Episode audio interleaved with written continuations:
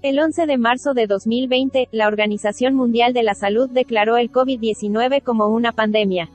Lo que comenzó como una cuarentena de solo 14 días con la esperanza de frenar la propagación del virus, se convirtió en una prueba de dos años. No solamente las economías de todos los países se vieron afectadas por dicho suceso, también el uso y adopción de criptomonedas se expandió. Bitcoin pasó a ser tema de conversación no solamente entre entusiastas de las criptomonedas, sino que ahora forma parte de la esfera política internacional, siendo incluso moneda legal de curso en un país centroamericano. Después de dos años de pandemia, ¿qué acontecimientos marcaron un antes y un después en las finanzas internacionales? ¿Son cada vez más utilizadas las criptomonedas por el público en general? ¿Ha empezado una carrera entre naciones sobre regulaciones y adopción de criptomonedas? Colegios cerrados, del teletrabajo cada vez más presente y un goteo creciente de actividades suspendidas. Esa era la nueva realidad en la que buena parte del país despertó el 11 de marzo de 2020, apenas un par de días antes de que el presidente del gobierno anunciase un estado de alarma que confinaría a la población en sus hogares hasta finales de junio.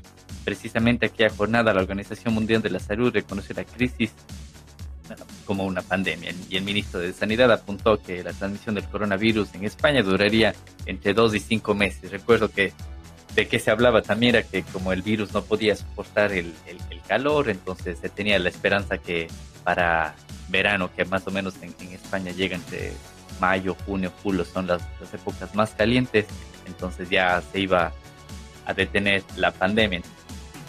Blockchain y criptos en español, un podcast de Juan Sebastián Landi donde locos, geeks, rebeldes y todos quienes desean aprender sobre blockchain y criptomonedas tienen un espacio para compartir. Amigos, bienvenidos a un episodio más de Blockchain y criptos en español. Este es el episodio número 39. Han pasado exactamente 13 años, 2 meses y 17 días desde que terminó el primer bloque de Bitcoin. Precio de Bitcoin hoy sábado 19 de marzo es 41 mil, 42 mil dólares más o menos dependiendo del exchange donde vean.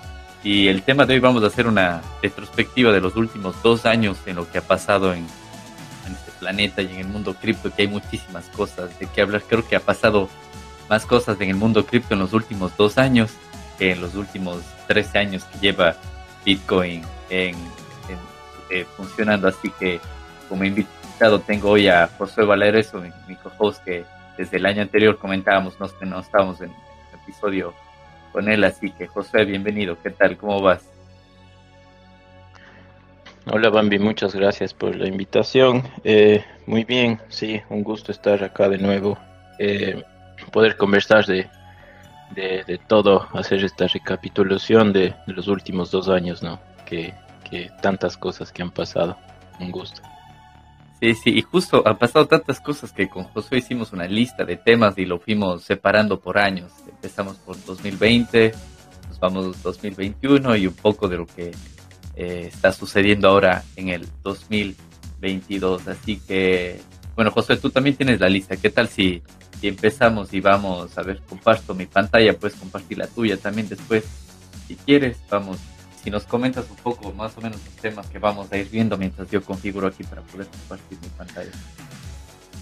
Eh, bueno, vamos a principalmente a analizar todo eh, desde los principios del COVID, ¿no? Desde que ya se cumplieron dos años del COVID, desde que se declaró una pandemia, entonces vamos a ir tocando los temas que han, que han ido pasando eh, en relación al, al, a Bitcoin cómo ha ido afectando eh, todo el, todas las, medidas de los gobiernos, las declaraciones de, de, la Organización Mundial de la Salud, de que es una pandemia, todo ese tipo de, temas vamos a ir eh, comentando. También un poco en cuanto a, minería vamos a, a, tomar en cuenta porque, eh, bueno, siempre es importante ese tema. Y también un poco de, de que, fue pasando en la China, en El Salvador, con, eh, con, en Estados Unidos con Trump también, que pasó con, Bitcoin. Y bueno, que, ha pasado más, más recientemente también en los temas de, de Rusia, de, también de, en Canadá, que es lo que ha pasado. Eh, me parece que ese es el primer tema, ¿no?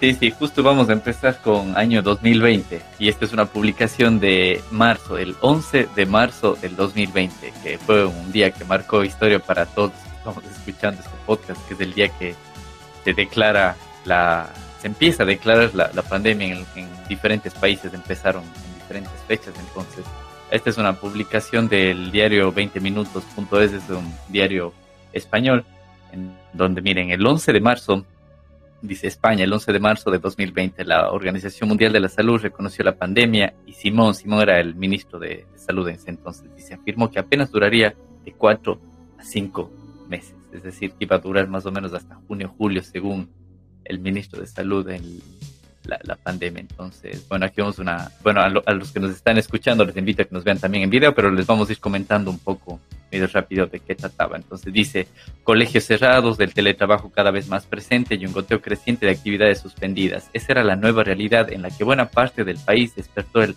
11 de marzo de 2020 apenas un par de días antes de que el presidente del gobierno anunciase un estado de alarma que confinaría a la población en sus hogares hasta finales de junio. Precisamente aquella jornada la Organización Mundial de la Salud reconoció la crisis como una pandemia y el ministro de Sanidad apuntó que la transmisión del coronavirus en España duraría entre dos y cinco meses. Recuerdo que de qué se hablaba también era que como el virus no podía soportar el, calor, entonces se tenía la esperanza que para verano, que más o menos en, España llega entre mayo, junio, julio, son las, las épocas más calientes, entonces ya se iba a detener la pandemia. Entonces, no sé en el caso de, Canadá si fue más o menos, porque tú estás en Canadá, hay que recordar a la gente que nos escucha, si más o menos fue en las mismas épocas que empezó el tema de confinamientos y todo eso, ¿verdad? Sí, sí, justamente eh, por acá empezó el 17 de marzo, fue el 16 de marzo, perdón.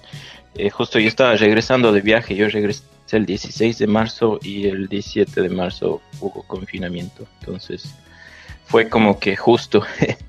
pero obviamente se tenía la... Eh, se, desconocía mucho, pero, pero se decía que no va a durar mucho, ¿no? Y, y bueno, no... La verdad no aprendimos mucho de lo que pasó con la fiebre española porque eh, ahí se vio que una pandemia ya duraba más de cuatro o cinco meses, ¿no? claro. Sí. Entonces, interesante, ¿no? Como todos nos, nos, nos empezaron a decir que era temporal, que era temporal. Entonces, nuestro, nuestro mindset no estaba listo para, para, para todo esto. Exacto, y bueno, la, nota de prensa continúa, les recuerdo, todos los, links y lo que estamos comentando aquí les vamos a dejar en los recursos del, podcast y del video en YouTube. Entonces, la, nota continúa y dice, Madrid no se va a cerrar o desde luego no cerrará por orden del gobierno regional. Incluso aquí empezaron debates entre los alcaldes que no querían seguir las órdenes del, gobierno, entonces decían que no iban a cerrar la, la, por ejemplo, aquí Madrid no querían cerrar Madrid. Eh, después, bueno, la OMS declara que espera una pandemia y y así continúa. Esta es una de las primeras notas que tenemos donde les muestro en marzo 2020 cómo empezaba este tema de aquí. Y otra nota que también tengo es del 14 de marzo de 2020. Dice, así vivió España el anuncio del estado de alarma y el comienzo de una nueva era. Aquí empezó entre el 13 y el 14 de marzo. Fue un, viernes en la tarde, en la noche, algo así.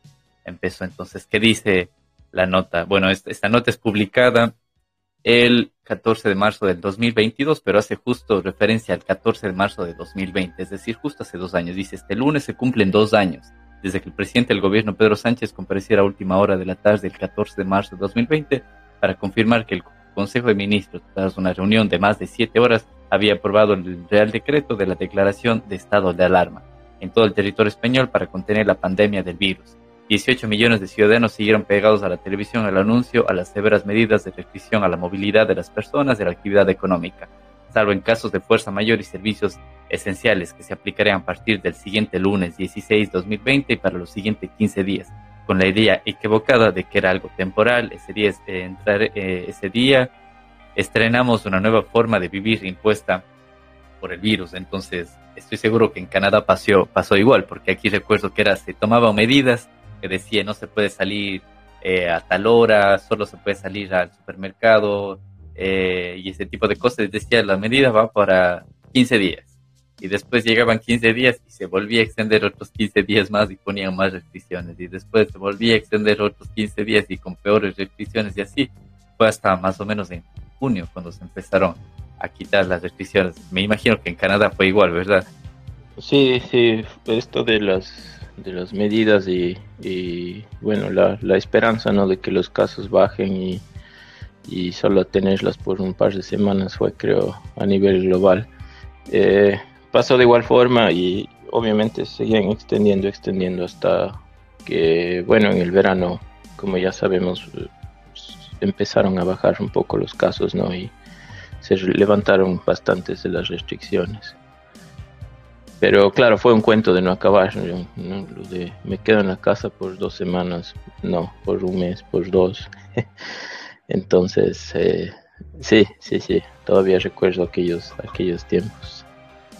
Incluso, bueno, la nota continúa, las calles se vaciaron al mismo tiempo que los estantes de los supermercados. Eso era algo que recuerdo veía historias en todo lado, en Instagram, en todas las redes sociales, como las ciudades eran completamente vacías, los supermercados se acababan todas las cosas de primera necesidad, como el papel higiénico, se hacía hasta memes de eso, que se acababa el papel higiénico. Recuerdo que incluso como la gente no sale a la calle, en cerca de Barcelona y bueno, Barcelona está rodeado por algunas montañas, no tan altas, pero está rodeado. Incluso muchos animales de montaña empezaron a llegar a la ciudad, entre ellos jabalí, se les veía por las autopistas y cerca de las, de las casas, bajando de la montaña, porque eran semanas que la gente no salía, entonces la naturaleza empezó adentrarse en, Barcelona y vi algunos videos incluso de cómo muchos ríos se volvían las, las aguas más cristalinas porque había menos contaminación, eh, muchas aves también llegaban. Me imagino que en Canadá también que está rodeado de mucha naturaleza pasaba algo similar. Sí, sí, la verdad fue un, un respiro ¿no? para, para el medio ambiente en ese sentido.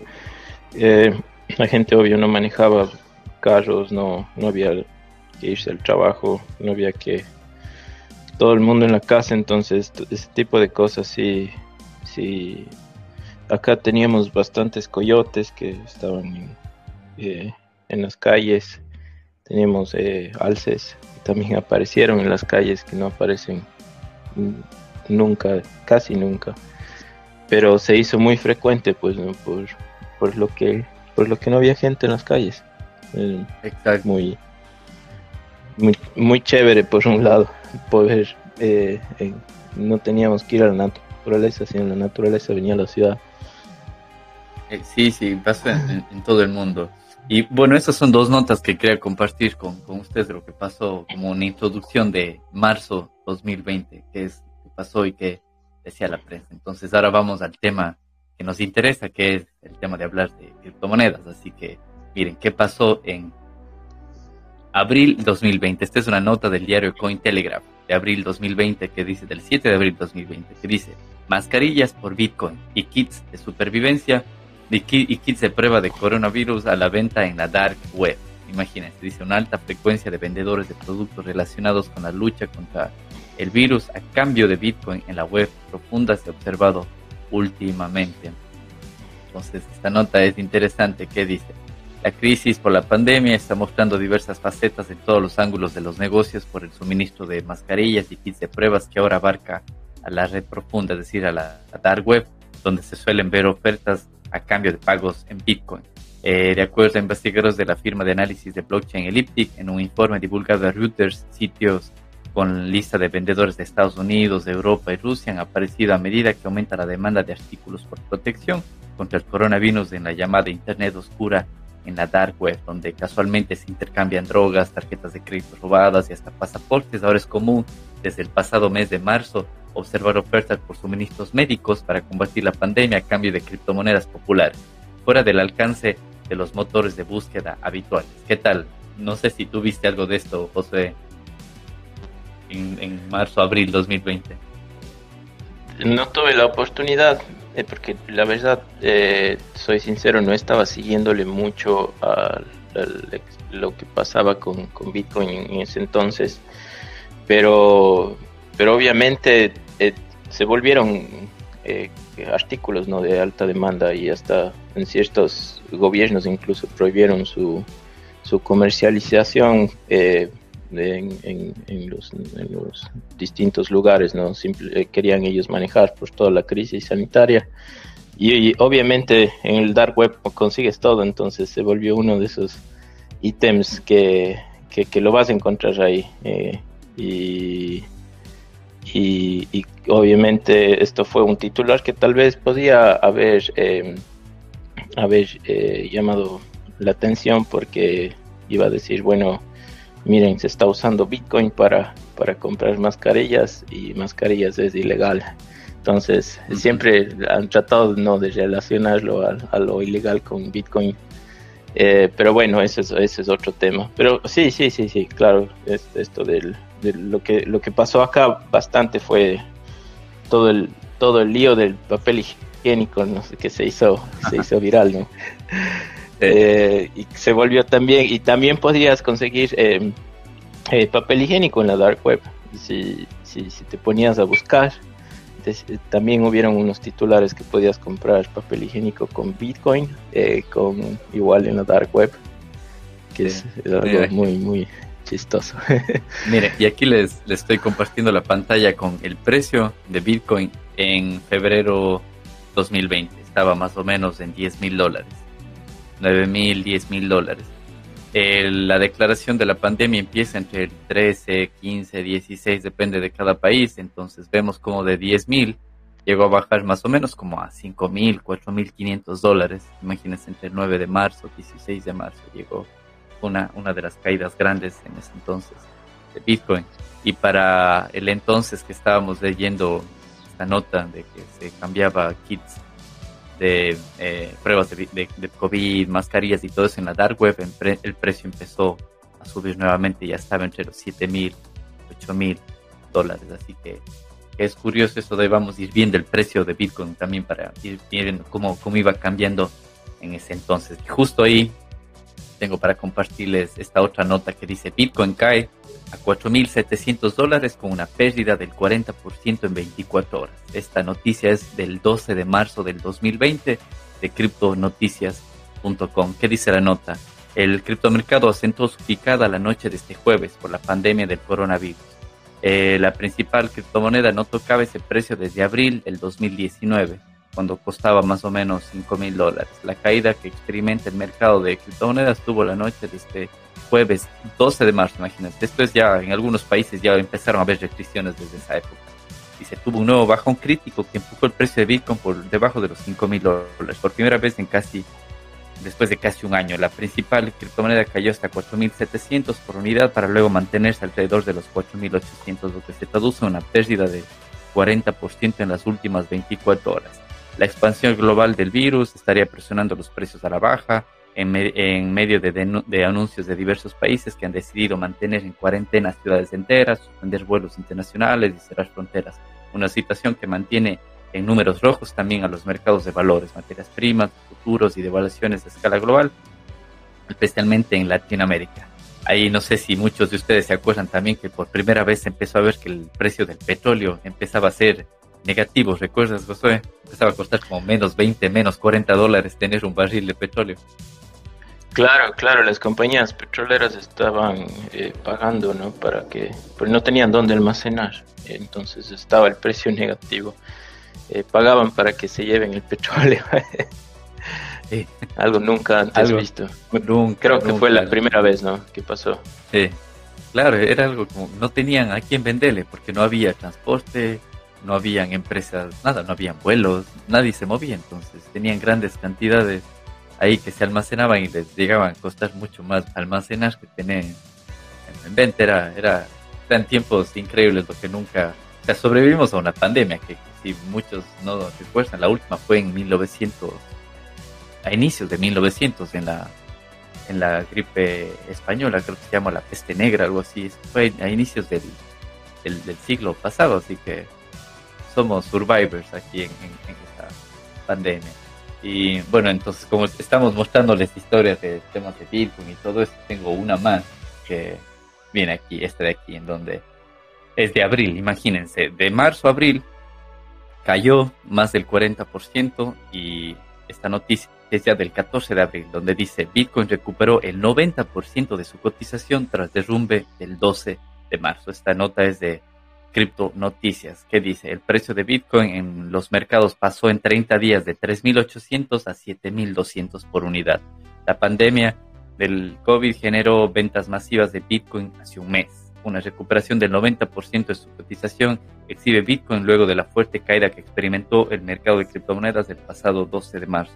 Hace un mes el precio de Bitcoin pasó en cuestión de horas de 7.800, más o menos 8.000 dólares, a menos de 4.000 dólares. En algunos casos de cambio el precio tocó fondo entre los 3.600 y 3.800 por unidad, mientras que los índices de mercado lo situaban alrededor de los 4.100. Entonces, dice, el derrumbe superó el 40%, una cifra poco vista en los últimos años en el mercado, lo que generó que los operadores comenzaran a llamar este día el jueves negro. La caída ocurrió 24 horas después de que la Organización Mundial de la Salud declarara el brote de la pandemia global, afectando a todos los mercados de materias primas, futuros de mercado de valores y el de criptomonedas. Bueno, estoy seguro que para estas fechas vimos cómo Bitcoin se recuperó mucho más rápido de lo que se recuperaban otras acciones en la bolsa, como lo que hablábamos también el, del petróleo, que le tomó meses al petróleo salir de esa, ese precio negativo y, más o menos de establecerse a precios en los que estaba anteriormente. Ya Bitcoin le tomó apenas un par de, par de semanas. Y continuando, bueno, no sé si tú viste esto de aquí, José. Sí, sí, sí, me llamó bastante la atención y, lo que cuando me mandaste toda esta información ayer y, estaba chequeándole un poco cómo se comparaba el, precio de Bitcoin con, el de los índices más grandes, ¿no? De los, de los mercados y le comparé con el S&P 500 y bueno, con el Dow Jones también, el Nasdaq 100, con los tres principales y y obvio, todos cayeron entre el 30 40% cuando se declaró la, lo, de, lo de la pandemia. Pero eh, esta nota que, muestras, ¿no? Recuperó 90%, subió 90% en un mes. Eh, eso no sucedió con los, con los principales índices.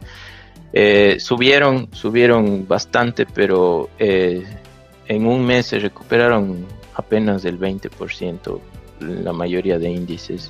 Entonces el nivel de, recuperación de Bitcoin eh, fue, fue súper, súper rápido y bueno, más que recuperación fue, es cuando, cuando yo veo que se empieza a ver que hay una, una adopción ¿no? muy fuerte, porque medio en esta época, a finales de marzo y abril, es que varios gobiernos empiezan a anunciar cambios en sus eh, políticas eh, monetarias, ¿no? Con, todo esto de eh, tema de ayudas, de, que, empiezan a, dar los bonos, empiezan a, que porque la gente tiene que quedarse en la casa, entonces esto yo creo que fue lo, que ayudó tanto a que, a que la gente se, se volque a Bitcoin, porque vieron que, que dólar o monedas eh, grandes como el euro eh, estaban todos estaban alineados con esa política no monetaria de,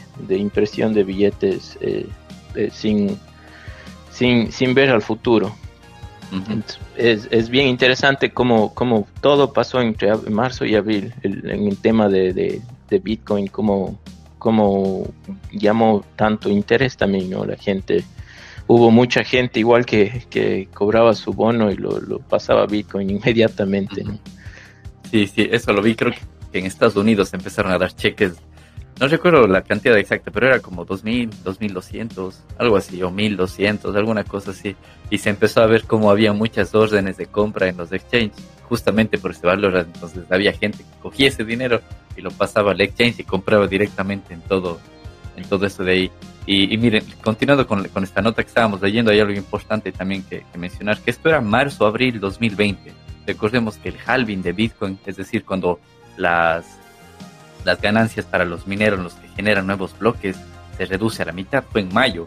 Es decir, en el mismo año de la pandemia se iba a reducir a la mitad los beneficios de los, digamos, la emisión de Bitcoin. se iba a reducir a la mitad la emisión de Bitcoin. Es decir, cada cuatro años se emiten menos Bitcoin.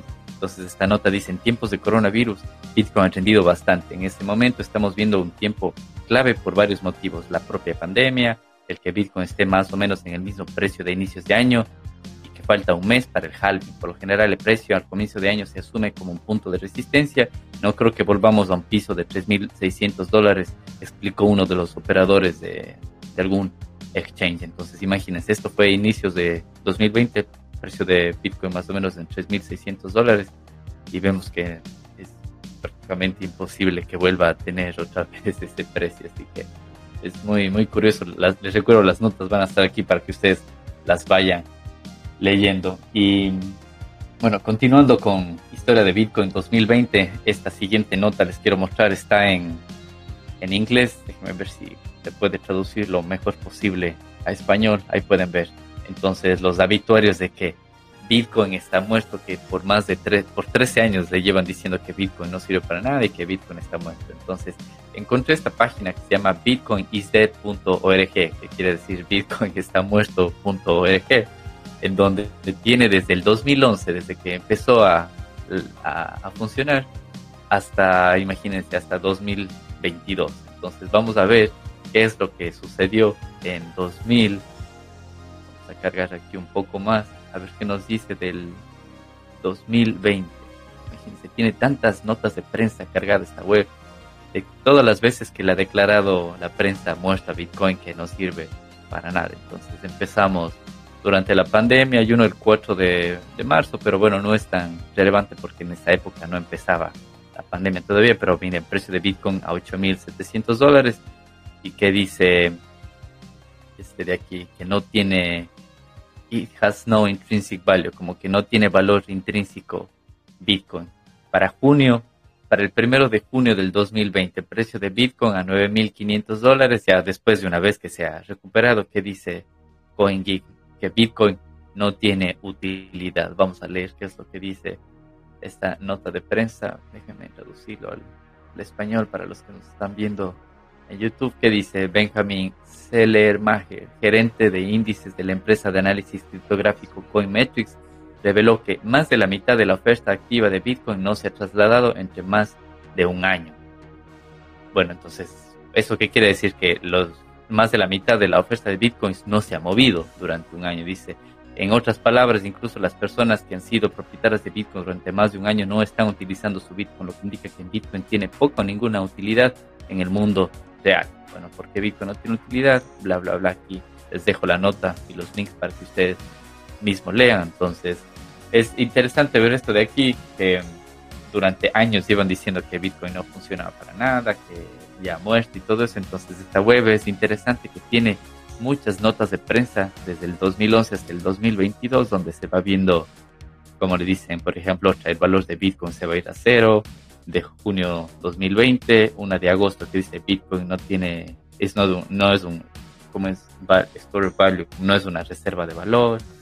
Eh, ¿Qué dice? El, el Banco Central francés en agosto 2020 que Bitcoin es un mito. Y así hay muchísimos del año 2020, 2021 también hay muchísimos. No sé si tú has visto algo de esto. Estoy seguro que, has visto, no sé, en la prensa local de Canadá o en Internet también muchas notas de prensa que le dan por muerto a Bitcoin, Josué. Sí, sí, sí le... Bueno, más que nada en estos en, esos tiempos ¿no? de la pandemia uno estaba eh, tratando de estar al tanto de todos los mercados, del Bitcoin y de todo. Y bueno, la fuente de noticias, por ejemplo, Yahoo News, Bloomberg, todos esos o sea, son anti-Bitcoin. El monthly full que hay acá, que, que estás justo mostrando, también son generalmente anti-Bitcoin.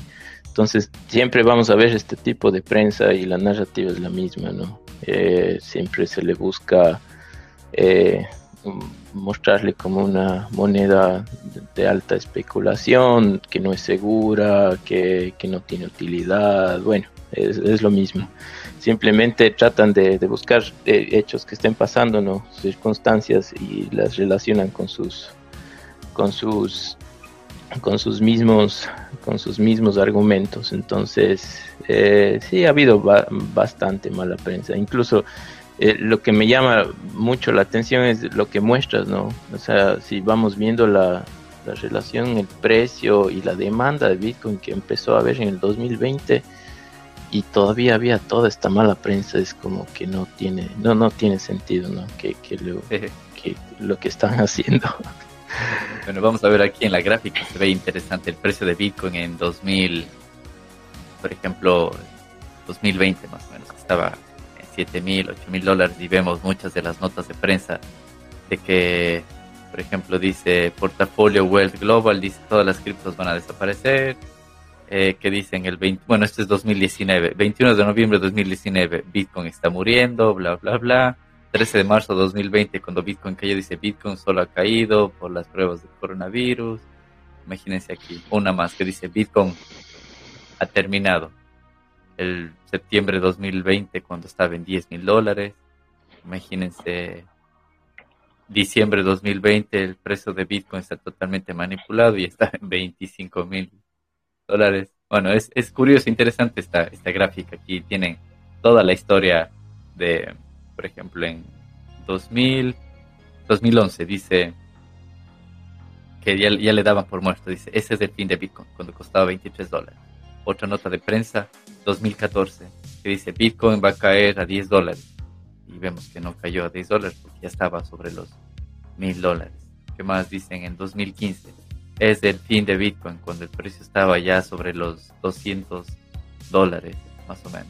Súper interesante esta gráfica, aquí les dejo para, para los que quieran. Así que, ¿qué tal? Continuamos, José. ¿Cuál es la, la siguiente noticia que teníamos después del, de este histograma? Creo que teníamos algo relacionado a, a ese de aquí. Es interesante, no sé si leíste este de aquí.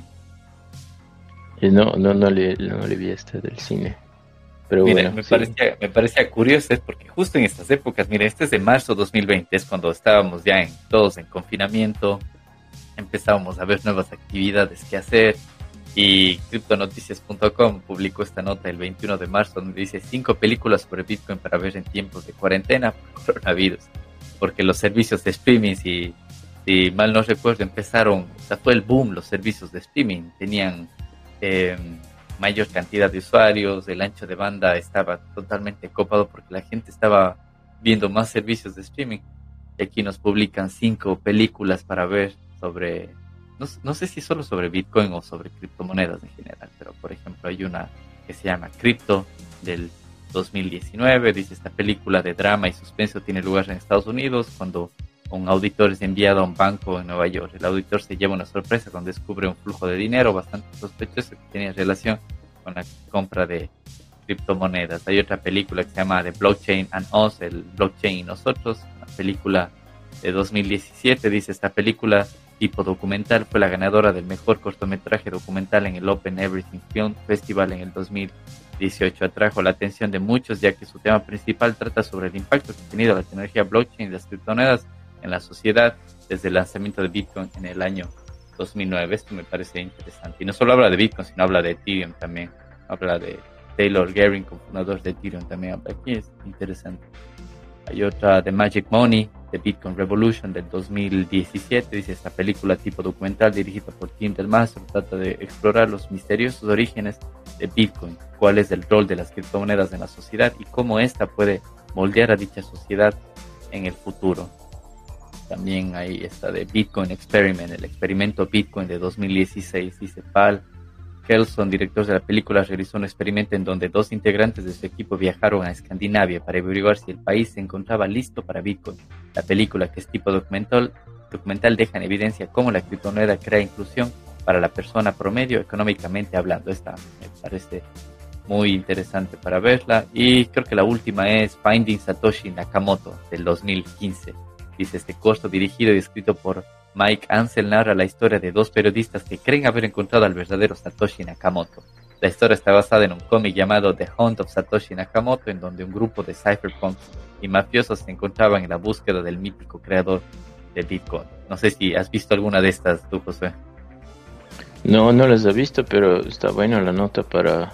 No tengo material para, para estar viendo para hacer los deberes. Y a mí me parece interesante. No he visto yo ninguna de estas. He visto otras parecidas, tipo documentales en Netflix, en Amazon Prime.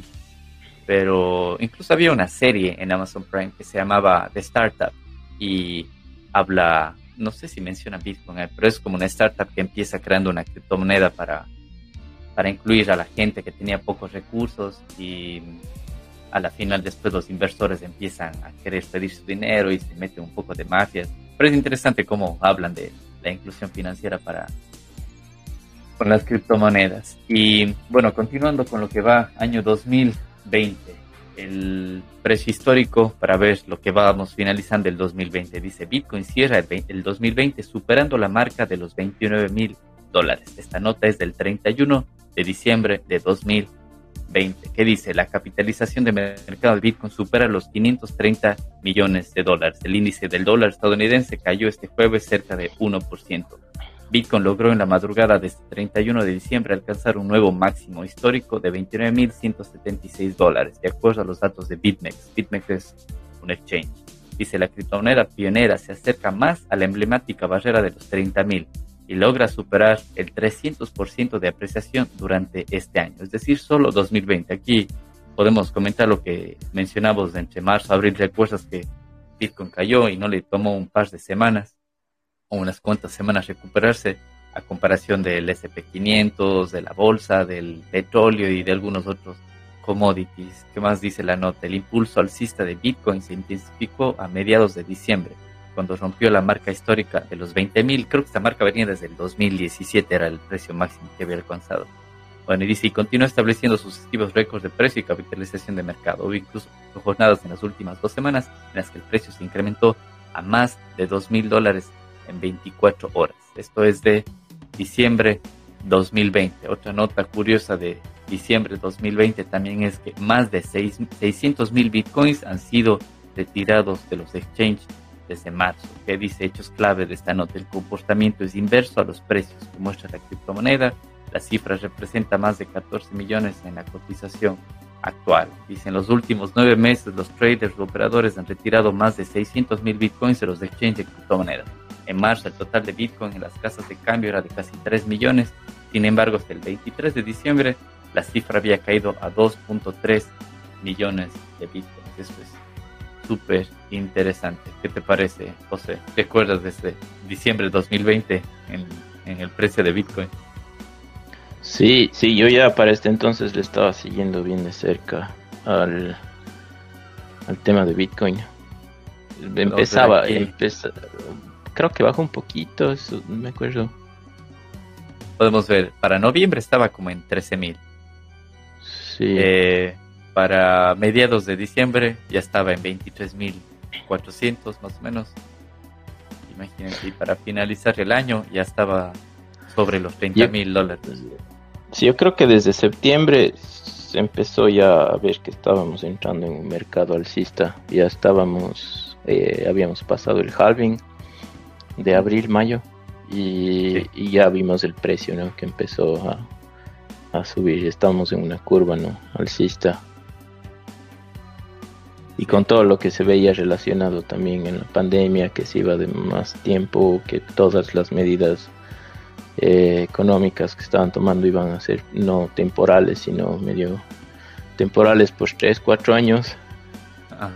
Entonces, y aquí es cuando yo empecé a darme cuenta un poco más del, de cómo funcionaba el dinero y mucha gente en este entonces, en 2020, ya empezaban a hablar de va a haber inflación a pesar que los medios decían que no, que era solo temporal, bla, bla, bla. Pero aquí es cuando ya nos empezamos a dar cuenta de lo fácil que era imprimir dinero que no estaba respaldado en nada y la burbuja que se estaba creando en ese tema de imprimir dinero, el dinero de helicóptero que decían en Estados Unidos que lanzaban ahí sus cheques gratis durante todo el ah. año.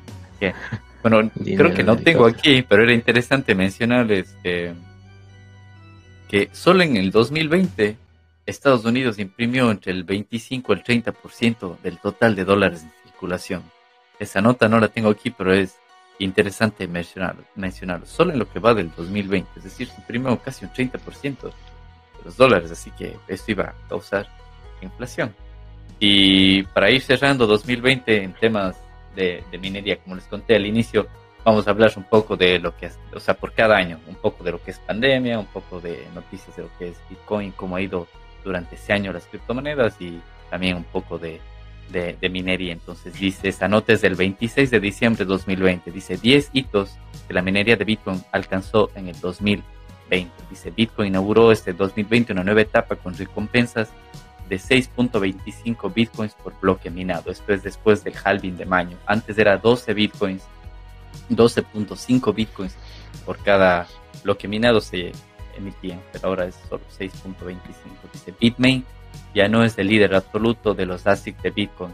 MicroBT reclama su cuota de mercado. MicroBT es otro eh, productor de mineros de Bitcoin que llegó al mercado. Dice Bitcoin 2020 eh, ha sido uno de los años más exigentes y complejos que ha tenido la minería de Bitcoin en toda su historia.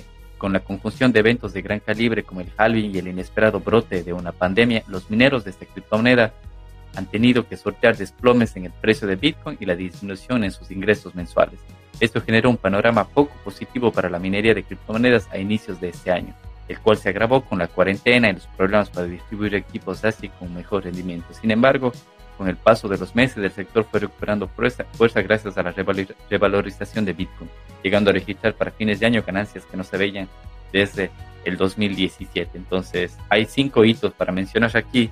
Uno de ellos es el tercer halving de Bitcoin, donde les comento que pasó de generarse 12.5 Bitcoins por cada bloque, ahora generarse 6.25 Bitcoins. Esto lo hemos conversado en episodios anteriores. El halving consiste en reducir a la mitad la emisión de Bitcoins en cada bloque. El próximo halving va a ocurrir en 2024. Entonces ahí pasaremos de 6.25 a 3.125 bitcoins por cada bloque. Entonces, eso es lo que hace que cada vez haya menos bitcoins en circulación y cada vez haya más gente queriendo bitcoins. Entonces, el precio está condenado a seguir subiendo.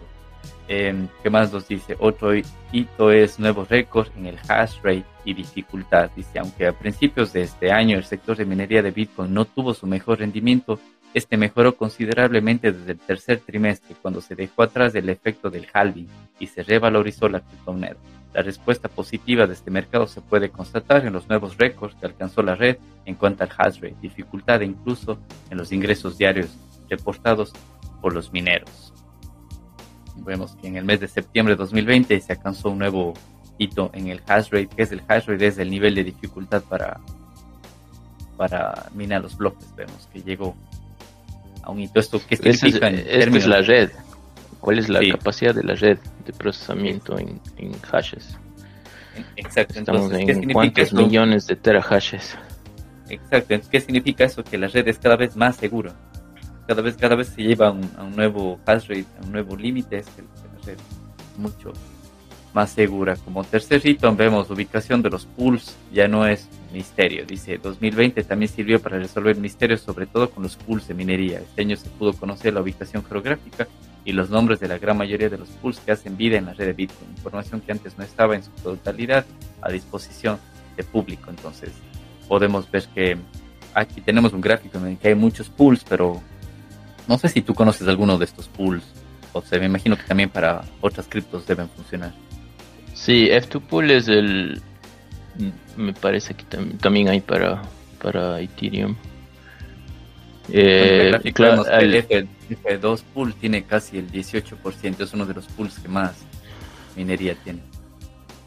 Sí, yo creo que ese pool ahora tiene más, eh, me parece porque eh, F2 pool está en, en, todo el mundo, no está concentrado en la China. Esta gráfica que vemos, eh, esto fue antes de que de lo que va a pasar en el 2021, ¿no?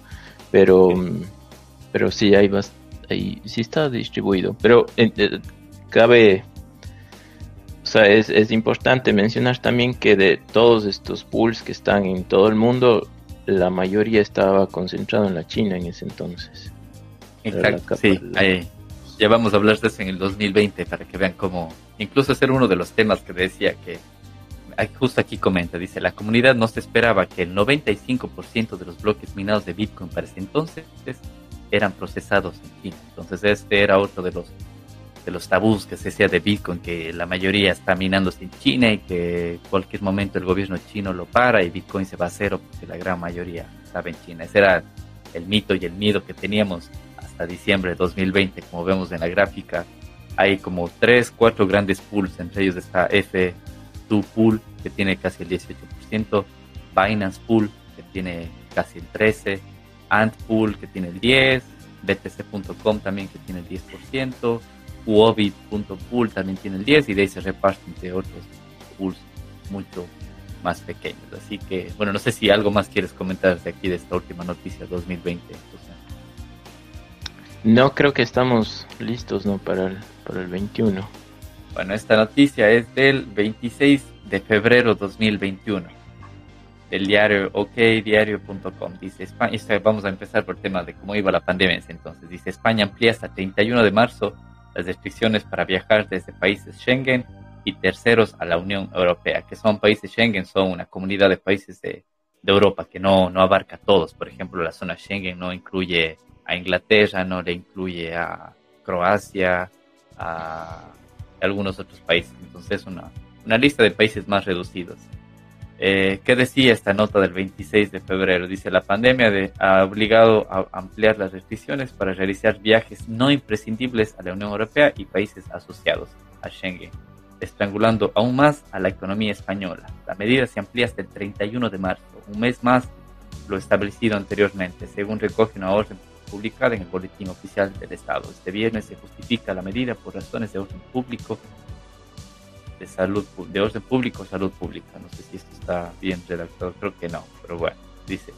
La anterior prórroga fue autorizada el pasado 28 de enero hasta el 28 de febrero, cuando el ministro del Interior, Fernando Grande, prorrogó las medidas un mes más. De esta manera, los terceros países y regiones administrativas especiales cuyos residentes no se ven afectados por las restricciones temporales de viaje no imprescindibles a la Unión Europea a través de las fronteras exteriores en los términos recogidos en el orden son Australia, Nueva Zelanda, Ruanda, Singapur, Corea del Sur, Tailandia, China y regiones de Hong Kong y Macao. Bueno, aquí desde el año anterior también veíamos cómo habían ciertos países que tenían restricciones más leves con otras habían ciertos países que se vieron completamente bloqueados, no podían salir ni en vuelos ni, ni en nada.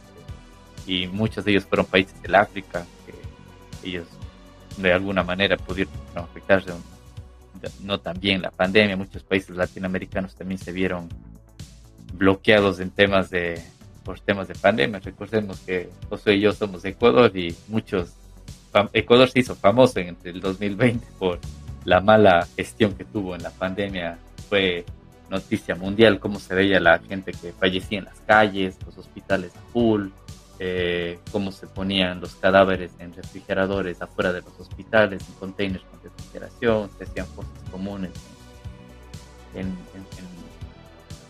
cementerios. Al mismo tiempo recuerdo que justo entre marzo o abril, durante época de la pandemia, el gobierno de Ecuador decidió pagar una deuda por adelantado que se iba a vencer en dos años, decidieron pagar esa deuda cuando no tenían dinero ni para comprar mascarillas. ¿Recuerdas esta historia, José? Eh, claro, claro. Quedamos bien con el IMF para, para que supuestamente nos presten más plata. Sí, Pero obviamente la gente estaba, estábamos muriéndonos en las calles, ¿no? Y no, sí teníamos prioridades que, que no la verdad el, repago de deuda no creo que no creo que era una prioridad en ese momento. Para nada. Y ahí, veíamos estos gobiernos para quien estaban trabajando no era para, para su gente. Y bueno una, una nota más antes de continuar con el tema de cripto 2021 es el 26 de marzo en donde ya estábamos a vísperas de Semana Santa. Y qué dice este titular dice coronavirus en España.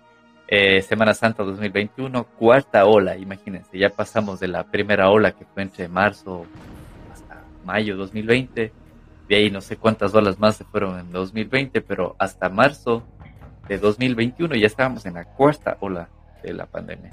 Dice medidas y restricciones, vacunas y última hora. ¿Qué dice? La pandemia mundial supera los 2.7 millones de fallecidos en todo el mundo, según el recuento referencia de la Universidad Johns Hopkins el número de contagiados asciende a más, asciende a más de 125 millones. Y datos medios rápidos de aquí, de, España, decía el Ministerio de Sanidad informó este viernes de los dos, de los últimos datos del COVID en España y el COVID ha dejado 75 mil fallecidos y se han registrado más de 3 millones de, casos diagnósticos desde el inicio de la pandemia. Entonces veíamos que ya estábamos a un año de lo que había empezado la pandemia y seguían los contagios, seguían las descripciones, los fallecidos también seguían incrementando. No sé si hasta esta época, recuerdas tú, José, en febrero, marzo de 2021, cómo iban las restricciones en Canadá. ¿Ya se suavizaron un poco o seguían complicadas? No, estábamos con la segunda ola, entonces eh, empezamos con otra vez restricciones. Eh, me parece que fue la segunda ola igual por acá. Eh, restricciones de viaje, restricciones igual para comercio, y, claro, nos afectó bastante, nos afectó bastante y afectó bastante también todo esto al tema de Bitcoin, ¿no? Que vamos a ver a continuación.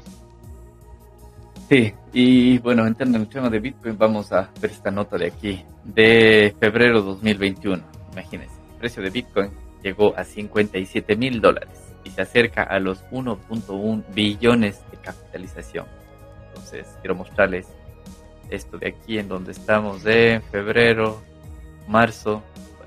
Para febrero ya estábamos sobre los 50 mil, imagínate, 57 mil para el 15 de febrero, eh, bajó a 45, pero entre marzo y abril seguíamos sobre los 50 mil, que es lo que dice esta nota aquí, que dice rápidamente Bitcoin eh, fijó un nuevo máximo histórico entre los 57 mil 500 dólares momentáneamente la capitalización de Bitcoin superó el billón de dólares. Tan solo 24 horas después de pasar el billón de dólares de capitalización, Bitcoin comenzó a coquetear los 1.1 billones este sábado 20 de febrero. Durante la jornada el precio de Bitcoin superó los 57 mil dólares por primera vez en sus 12 años de historia, y mantiene impresionante el ritmo de alza en los últimos meses.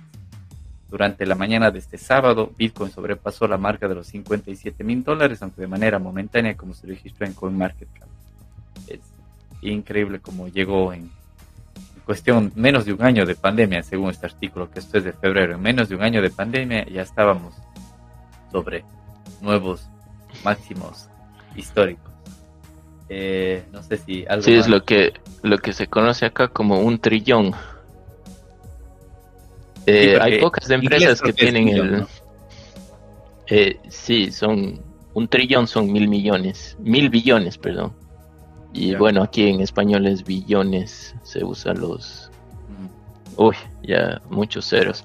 Pero hay pocas empresas que tienen esta capitalización de mercado, ¿no? Y a ver si, si te puedo decir así rápidamente. Eh,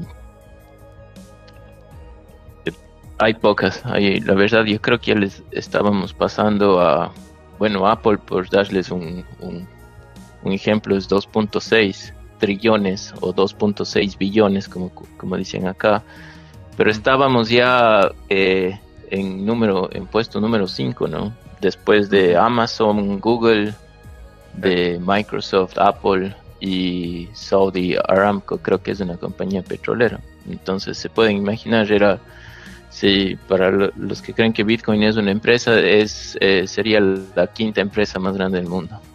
Exacto, claro, y lo que le tomó a Amazon y, a Google, ¿cuántos años llegar a eso de ahí? A Bitcoin le tomó apenas 12 años llegar a eso de ahí.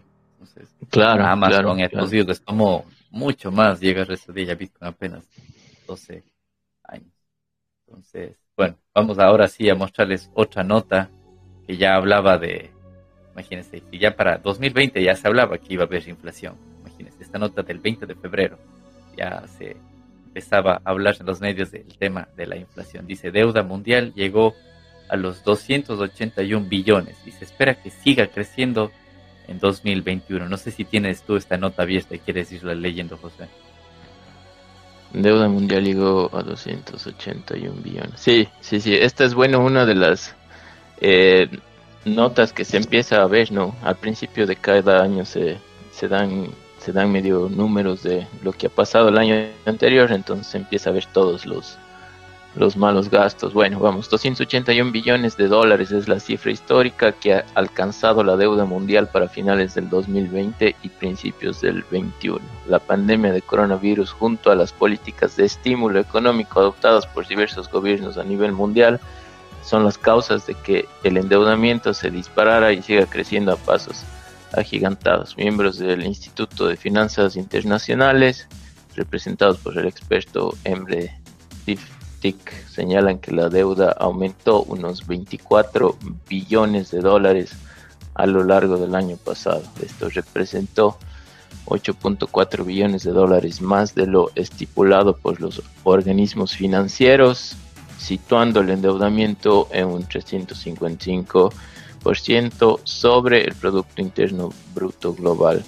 Y, bueno, desde medio desde un poquito antes de, esto ya se empezó a ver también que como era también la, la cuestión de la narrativa que, que, nos han venido diciendo, ¿no? De la inflación, del endeudamiento, que se espera que sea tal y el rato que les toca publicar los datos siempre es más de lo que esperan, ¿no?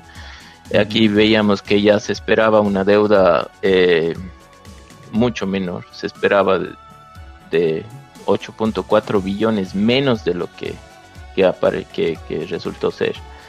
Eh, bueno, le sigo leyendo un poco. La entidad señala que países como España, Francia y Grecia son los que más se han comprometido con préstamos estatales. Asimismo, países como China han experimentado su mayor incremento en su ratio de deuda sobre el Producto Interno Bruto. Otras economías emergentes como Turquía, Corea del Sur y los Emiratos Árabes también muestran números preocupantes. Sin embargo, la deuda pública es especialmente elevada, elevada en naciones como Sudáfrica e India. Según el IFI, los gobiernos que están sufriendo mayor déficit presupuestario elevarán su deuda unos 10 billones de dólares para el 21 en este sentido, se espera que para este año en curso se sumen unos 92 billones de dólares adicionales a la deuda ya existente.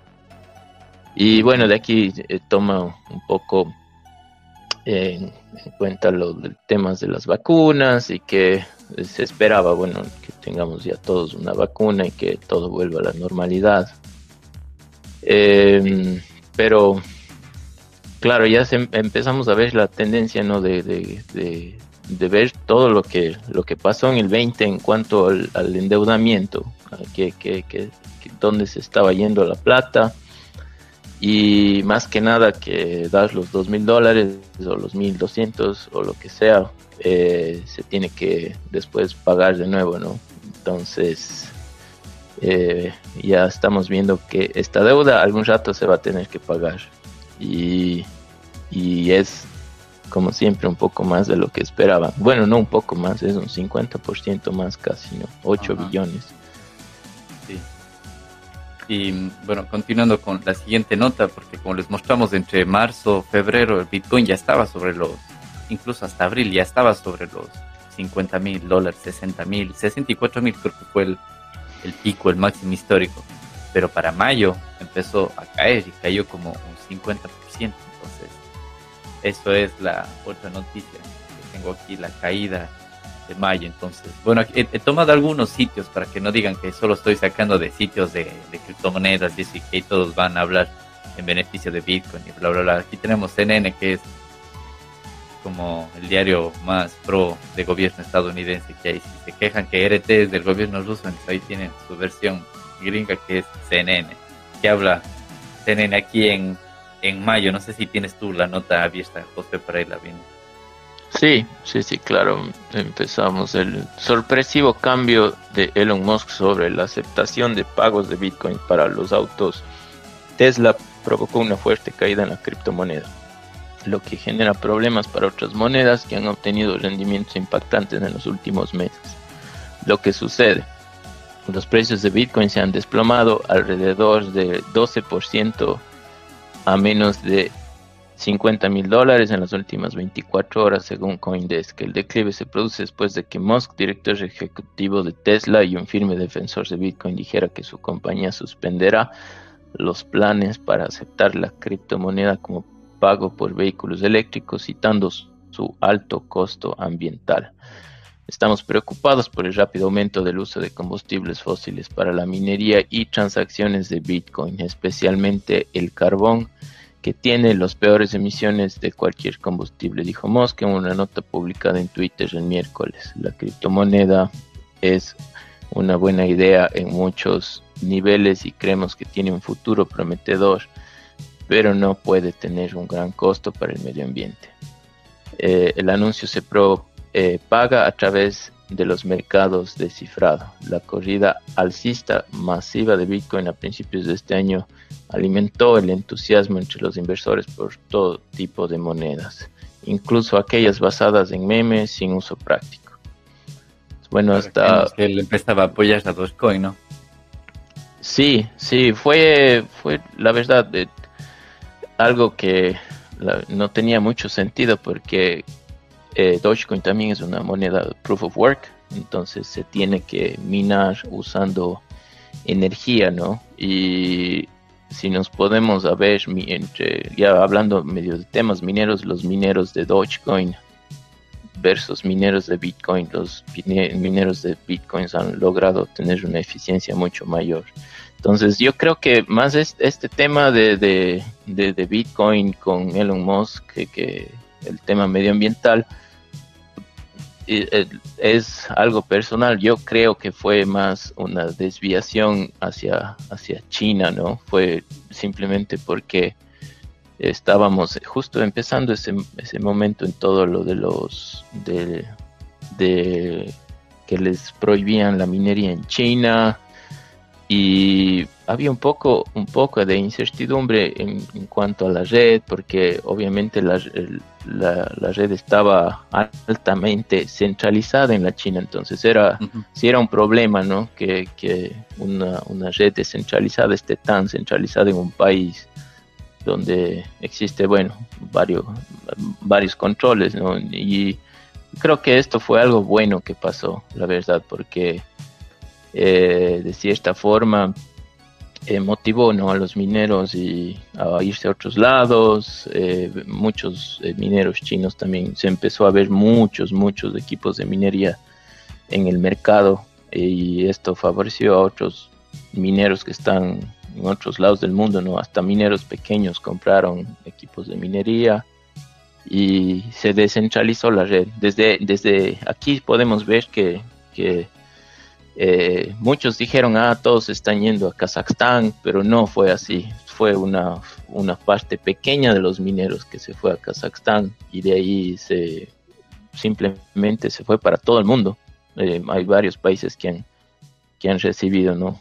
con programas para mineros y, yo creo que esto fue bueno. Y también un tema que, fue un poco difícil fue la, la dependencia en Elon Musk, ¿no? Yo me acuerdo que todo el mundo andaba chequeando Twitter de Elon Musk, ¿no? A ver si qué decía para ver cómo iba el precio. Y eso, eso yo, creo que hemos pasado, ¿no? Esa, esa etapa que, que, vivíamos en ese entonces de mayo. ¿Qué te parece a vos, Bambis?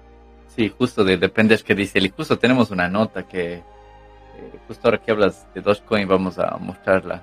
Esta de aquí, que es de agosto 2021, que dice: Bajo el impulso de Elon Musk, usuarios de Dogecoin se triplican en 2021, que prácticamente era una moneda que nadie le, tomaba en cuenta, pero él empezó a meterse en el mundo cripto y estaban pendientes a lo que diga Elon Musk a ver qué, en qué moneda invertían. Y dice: Según Chain Analysis, Dogecoin pasó a ser un meme broma de ser un meme broma una de las criptomonedas más populares. La blockchain de Doge ha llegado a tener más de 150 mil usuarios activos diarios en 2021. De acuerdo al más reciente informe de Chain Analysis publicado este 13 de agosto de 2021, el número de inversionistas interesados en Dogecoin ha aumentado a niveles no vistos desde el mercado alcista en 2017. Los datos recopilados por la firma de análisis blockchain indican que el nivel de participación de esa plataforma en la oferta de mercado pasó del 9% en julio de 2020 al 25% en agosto de 2021. Vemos en prácticamente un año. Esta variación en el porcentaje pone en evidencia que el número de usuarios de la plataforma se ha triplicado en un solo año. Aquí era gracias a los tweets de Elon Musk. No sé si por aquí hay alguna foto eh, no, pero bueno, ¿qué dice? La blockchain de Doge está altamente concentrada. El reporte de Chain Analysis señala también que a pesar del aumento constante del número de inversionistas, la, la plataforma está altamente concentrada, la plataforma de, de. Una característica que ya apuntaron en febrero pasado los analistas de CoinMetrics. Elon Musk y hasta el CEO de Binance, que se llama Champagne Zhao, eh, hechos que fueron reportados por Crypto Noticias. Bueno, aquí vemos como mucho, hubieron muchos nuevos millonarios que tenían, que costaba centavos tener Dogecoin, o sea, es decir, que si te comprabas valía, no sé, menos de 10 centavos. Y te comprabas eh, 100 dólares de, de, Dogecoin, tenías muchísimas monedas y llegó a costar, bueno, no un dólar, pero llegó casi, estaba como en los 70 centavos, algo así. Entonces, te imaginas, se multiplicó por 7 tu inversión. Es decir, que si invertiste 100, ibas a tener como 740 dólares. Invertiste 1000, ibas a tener 7400. Si invertiste 10000, ibas a tener 740 mil dólares, casi un millón de dólares, por esas pequeñas inversiones que costaba centavos la moneda. No sé actualmente cuánto cuánto cueste, pero bueno, no, no le sigo el precio yo a Dogecoin, pero que vean lo que pasaba entre agosto 2021 y cómo Elon Musk empezó a meterse en hacer como un influencer en el tema de, de criptomonedas. Y en el 2021 es como les dije, ya había temas de políticas también. No sé si tienes esta nota para revisarla, José, que incluso hasta Donald Trump empezaba ya a mencionar a Bitcoin. Eh, sí, sí, sí, sí lo tengo. Eh, lo tengo en inglés igual. No, ahí la, la traducimos. Ahí está. A ver. El lunes 7 de junio el ex presidente Donald Trump llamó a Bitcoin una moneda, una, eh, está, está, ah, ya, una moneda o sea, literalmente una moneda durante una entrevista con Stuart Barney en el programa de Fox Business. Cerca del final de la entrevista, esto es lo que Trump decía, eh, tenía que decir sobre invertir en el mercado de valores y en Bitcoin. No he invertido en el mercado de valores en este momento, lo he hecho en el pasado, pero no lo he hecho en este momento. Creo que es alto. Bitcoin parece una estafa. Me sorprendió. Sabes, con nosotros era 6000 y mucho más bajo no me busca, no me gusta porque es otra moneda que compite contra el dólar. Esencialmente es una moneda que compite contra el dólar. Quiero que el dólar sea la moneda del mundo. Eso es lo que siempre he dicho. Claro, ya vemos acá que le empieza a comparar con una moneda. Eh, o sea, se ve la amenaza, ¿no? Que es para el dólar. Eh, y seguimos en la nota. La moneda de este mundo debería ser el dólar. Y no creo que debamos tener todos los bitcoins del mundo ahí fuera. Creo que deberían regularlos muy, muy alto. Le quita la ventaja al dólar y la importancia del dólar.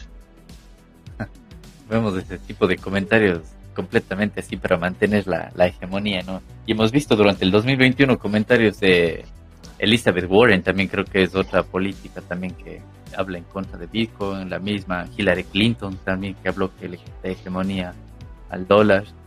Y entonces, como les dije, 2021 ya empezaba Bitcoin a estar en la esfera política. También menciona, em, y, en 2021 pasó exactamente, eh, precisamente algo muy importante, o sea, algo que ni los mayores seguidores de Bitcoin desde sus inicios se lo pensaban que iba a pasar en, en apenas 10, 11 años de funcionamiento y es esta de aquí. No sé si puedes escuchar el, el audio. Creo que no se escucha el audio, ¿verdad? ¿O sí? No, no, no se escucha el audio.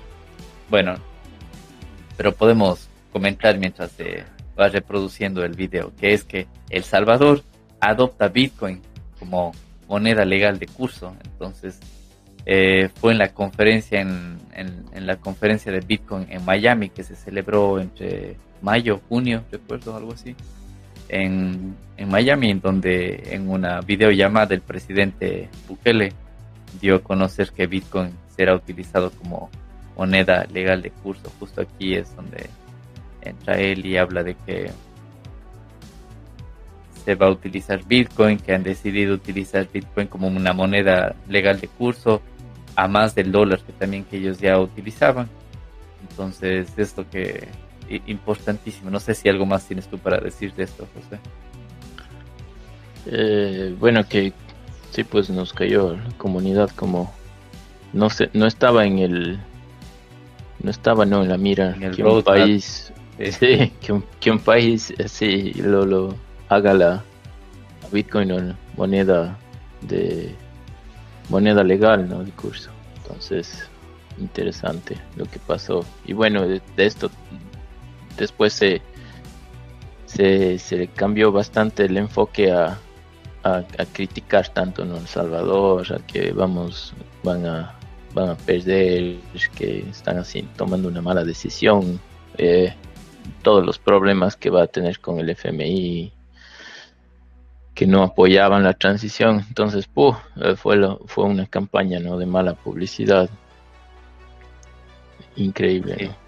Y bueno, hay muchísimo que hablar de eso, así que para el 2022 también hay mucho. Y bueno, continuando con, con esto de aquí, vamos a lo que estábamos mencionando ya, de que para el año 2020 es donde China intensifica su campaña contra las criptomonedas y declara ilegal toda actividad con ellas. Esta nota es del 24 de septiembre de 2021, que dice el Banco Central declara ilegales las transacciones, el minado e incluso la publicidad de sus divisas que se desploman tras del anuncio. No sé si tienes esta nota, José, para revisar.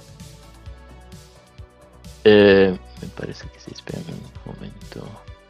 Sí, sí la tengo acá. La cruzada de China contra las criptomonedas se acelera.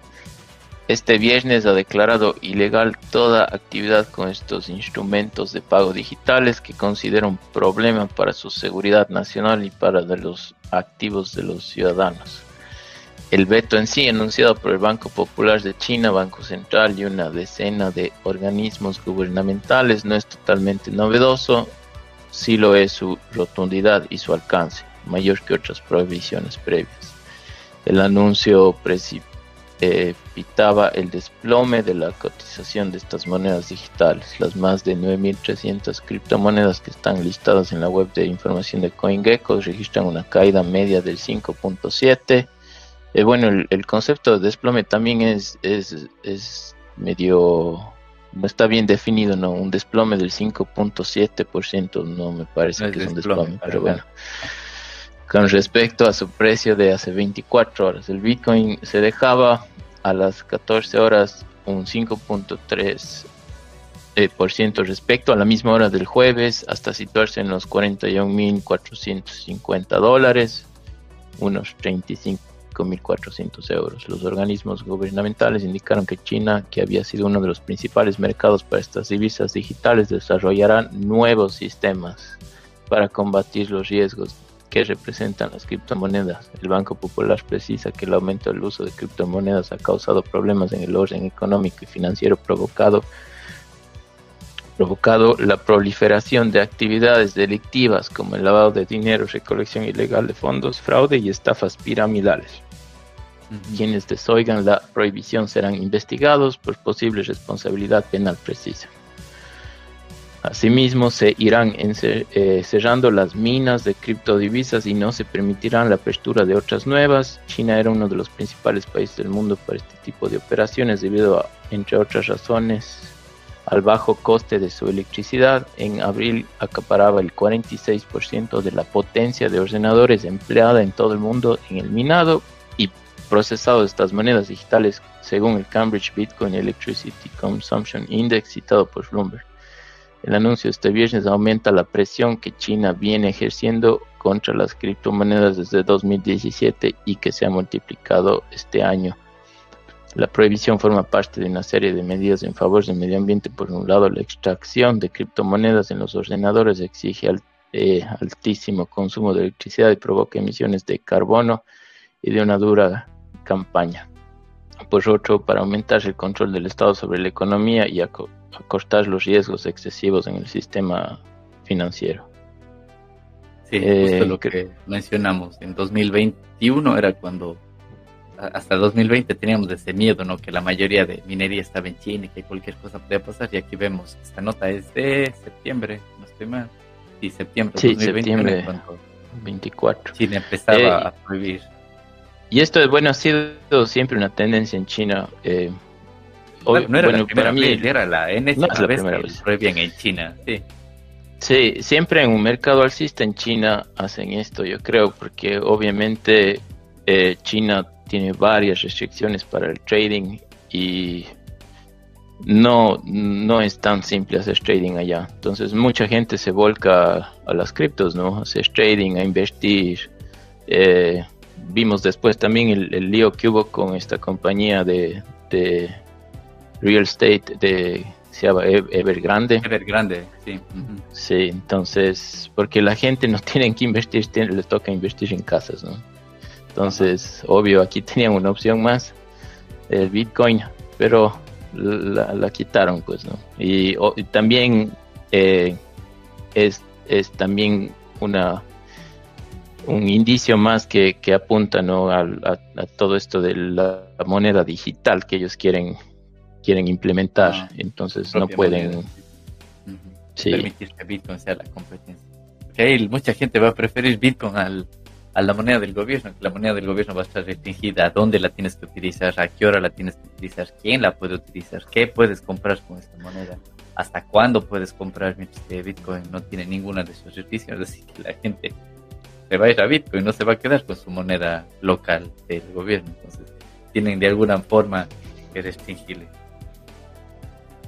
Sí, Así que, bueno, creo que tenemos más notas respecto al tema de la minería y China, ¿no? sé para que las, para ver si las vamos leyendo. Sí, eh, tenemos una más de la minería del Bitcoin, el regalo involuntario de China a Estados Unidos que, que pasó en, en octubre, ¿no? Tenemos una nota de esta nota de aquí, una nota de Infobae, que justo habla de eso, del 20 de octubre de 2021. Dice, de la minería del Bitcoin, el regalo involuntario de China hacia Estados Unidos. No sé si la tienes ahí para, para la Sí, en la pequeña ciudad de Rockdale, Texas, una enorme obra de construcción ilustra por sí sola el papel central de los estadounidenses que los estadounidenses pretenden desempeñar en el mundo de las criptomonedas luego de que China decidiera abandonar el sector. Con una capacidad de 750 megavatios, la mayor granja de bitcoins de Estados Unidos cuenta ya más ya con más de 100.000 ordenadores en tres edificios de 350 metros de largo. Dentro de unos meses serán siete. China, de su lado, intensificó su lucha contra las transacciones en Bitcoin y contra la minería de la moneda que se fabrica en estas granjas a través de complejas ecuaciones resueltas. Bueno, por estas operaciones de alto consumo energético, eh, consumo energético, la electricidad barata de Texas es una ventaja clave junto con su ambiente favorable a las empresas y su mano de obra calificada, según Chad Everett Harris, director general y co-creador de Winston, propietaria de la granja Rockdale. Eh, todos los líderes de esta industria quieren venir a Texas. Sonríe con una gorra puesta desde una de las casetas temporales de su planta. Originario de Nueva Orleans, empezó a minar desde su casa en enero de 2018 con una computadora que generaba 60 dólares al día y en mayo vendió su granja por 651 millones de euros a la empresa estadounidense eh, Riot Blockchain migración a Norteamérica. Sí, sí, obvio, debe ser dólares al día. Pero bueno, ¿cuánto, cuánto tendrá invertido también? claro. en septiembre de 2000. Bueno, esto habla del regalo de China hacia Estados Unidos, pero había otra nota que era, no solo Estados Unidos se fueron, como tú decías, había otros países, creo que tenemos Kazajistán. De, de, Kazajistán, es esto de aquí. De Kazajistán para los que no se ubican, yo también no me ubicaba muy bien dónde está Kazajistán, pero te los voy a, mostrar aquí. ¿Dónde está Kazajistán? Este aquí. Miren, es este país de aquí, que está como al sur de Rusia, pero está al lado de China. Está al lado de China, pero al sur de Rusia. ¿Has visto? La película Borat? No. Ah, vi los trailers, pero no, no me la había visto. Él es de Kazajistán. Ah, bueno, pero bueno, esta nota es interesante, porque Kazajistán se puso, incluso había algunos documentales, como que era una industria que estaba creciendo muchísima. Y mira, esta nota es del 21 de octubre 2021. No sé si la tienes ahí, José, por ahí. Sí, uno de los complejos mineros de Bitcoin más grandes del mundo ahora se encuentra en Kazajistán. El país actualmente es el segundo con la mayor concentración del poder de minado o hash rate. Esto, se, esto desde que China prohibió la minería digital, dejando el camino abierto para que su vecino de Asia Central recibiera muchos mineros que han huido de la represión. Kazajistán produce alrededor del 18% del poder de cómputo que se genera en el mundo para extraer la pionera de las criptomonedas. ¿Se acuerdan de la nota anterior que estábamos en el 42% con la China? Ahora estamos con el 18%. Más o menos. Ajá. 45, sí.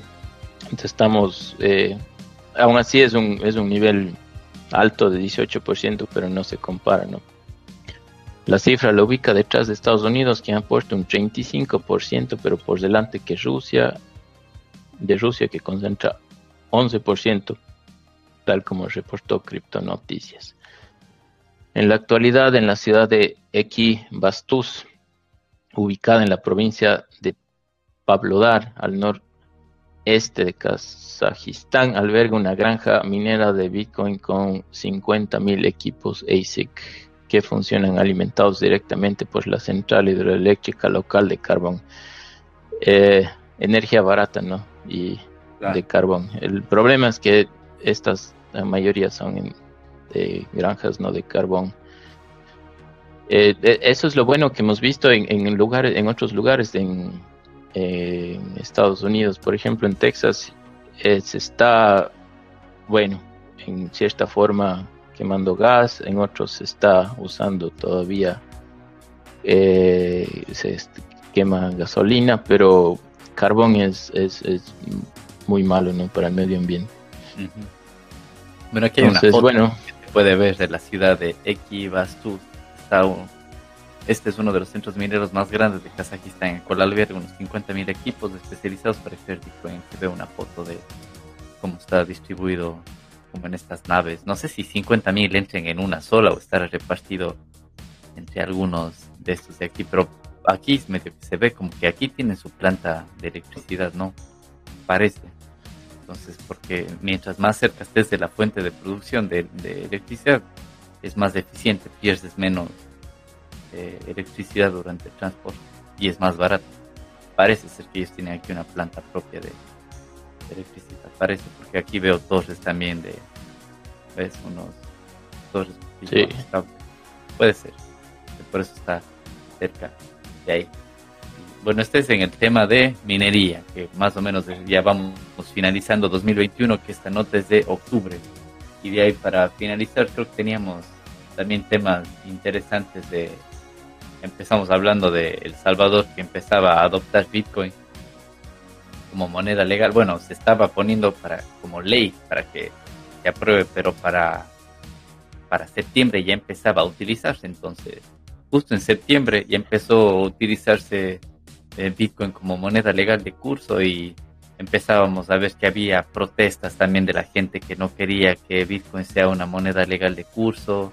Eh, mucha gente que tenía desconocimiento también de esto de aquí.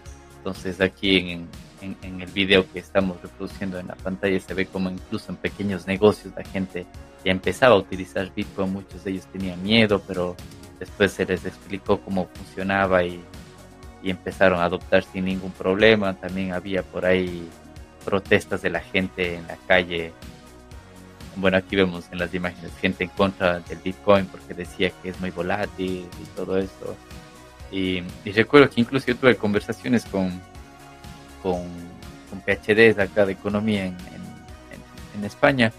Y bueno, no sé qué medios estarían viendo de ellos, pero decían que ellos se oponían a eso, que cómo le van a obligar a un país a utilizar Bitcoin o a los ciudadanos. Y entonces a ellos les, les comencé a explicar de que la propuesta es de que están obligados los comercios a recibir el Bitcoin, pero ellos no están obligados a quedarse con eso y para eso es que el gobierno había desarrollado esta aplicación que se llama Chivo, que chivo en El Salvador significa como cool, algo así, como chévere, en donde la gente recibe el Bitcoin, pero inmediatamente puede cambiarlos a dólares y se queda en su cuenta bancaria. No están ellos obligados a quedarse con eso. Y bueno, vemos también la red de cajeros que se empezó a distribuir por todo El Salvador. Incluso en algunas eh, protestas habían manifestantes que se fueron a quemar los cajeros de Bitcoin. No sé qué pensarían que eso les iba a a detener que Bitcoin iba a dejar de funcionar si quemaban un cajero, no lo sé. Y de ahí el tema de Bitcoin City también, que se mencionó que se iba a empezar la construcción de, de la ciudad Bitcoin, que iba a ser una ciudad que no va a tener eh, impuestos de, capital ni impuesto a las ganancias, que cualquiera puede llegar a, a invertir ahí, que se va a utilizar energía geotérmica de los volcanes para que esa misma ciudad se ponga a minar Bitcoin. Se habló también de los bonos Bitcoin que iba a emitir el gobierno. Entonces, como ven, 2021 fue un año que ya Bitcoin ya estuvo en la esfera política, ya no solo en leyes y eso, sino ya en países, empezó a utilizar como moneda legal de curso. Ahí vemos en el video que Samson Mao, el, el CEO de Bitfinex, no, de Blockstream en ese entonces, porque ya renunció para dedicarse específicamente al tema de, Bitcoin City, él estaba hablando de cómo iba a funcionar los bonos y todo eso, así que es increíble lo que nunca nos pensamos que iba a pasar en los 10 años, 12 años de Bitcoin, empezó a pasar pero así en bomba entre 2020 y 2021. No sé qué, qué, opinas tú, José. Claro, fue toda una movida, ¿no? También tuvimos eh, en la comunidad cripto se empezó eh, a, a, ver eventos, ahora todo se, se movió a El Salvador, ¿no? Eh, incluso me parece que ya han habido algunos eventos de, de cripto que, que ya han sido en El Salvador. Sí, fue la Bitcoin, la Bitcoin, es la, conferencia de Bitcoin Latinoamérica también se celebró en El Salvador, se lo había realizado en algunos países, entre Argentina, sí, pero ese 2020 se desarrolló en El Salvador y ahí fue justo al final, a finalizar este evento, eh, en Tarima llegó el presidente Bukele y anunció lo Bitcoin City y los bonos Bitcoin que se van a emitir.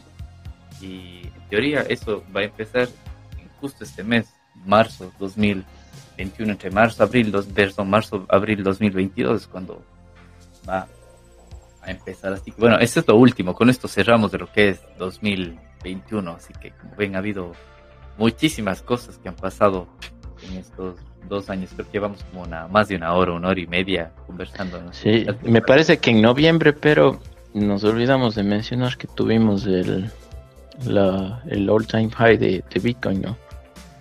Noviembre ah, del llegó 2021. a 64 mil. Déjame ver, podemos mostrar aquí justamente. Noviembre 2000, sí, 8 de noviembre 2021. Bitcoin llegó a los 65 mil dólares más o menos. Como lo vemos aquí. Creo que este precio lo saca de Yahoo Finance, así que puede variar un poco dependiendo del exchange, pero más o menos se ve que llegó a costar más de lo que llegó en 2021. En 2021 estuvo sobre los 60 mil y en noviembre de 2020, perdón, 2020, sí, marzo de 2020 50 mil y en noviembre llegó a los 65 mil, 66 mil. Así que, ¿qué te parece si continuamos con 2021, perdón, 2022 para ir cerrando, que es apenas tres meses que vamos, que hay muchísimo también que comentar de Bitcoin en apenas tres meses. Así que déjame cerrar todo esto aquí y empezamos en...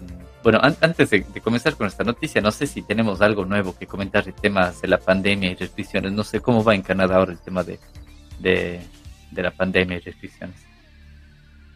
Bueno, en cuanto a pandemia, yo creo que ya estamos eh, pasados, ¿no? Ya, ya no, eh, cada vez van quitando más restricciones de viajes y medidas también de, de mascarillas, de, eh, certificados de vacunación, todo eso han ido quitando eh, paulatinamente desde febrero hasta, hasta este entonces, porque empezamos, este, este año empezamos con a nivel mundial, ¿no? con la ola de Omicron y y en varios países hubo restricciones. Acá pusieron otra vez restricciones de, en cuanto a, comercio y en reuniones y todo ese tipo de cosas. Pero bueno, ahora parece que vemos una, una luz al final del túnel, ¿no?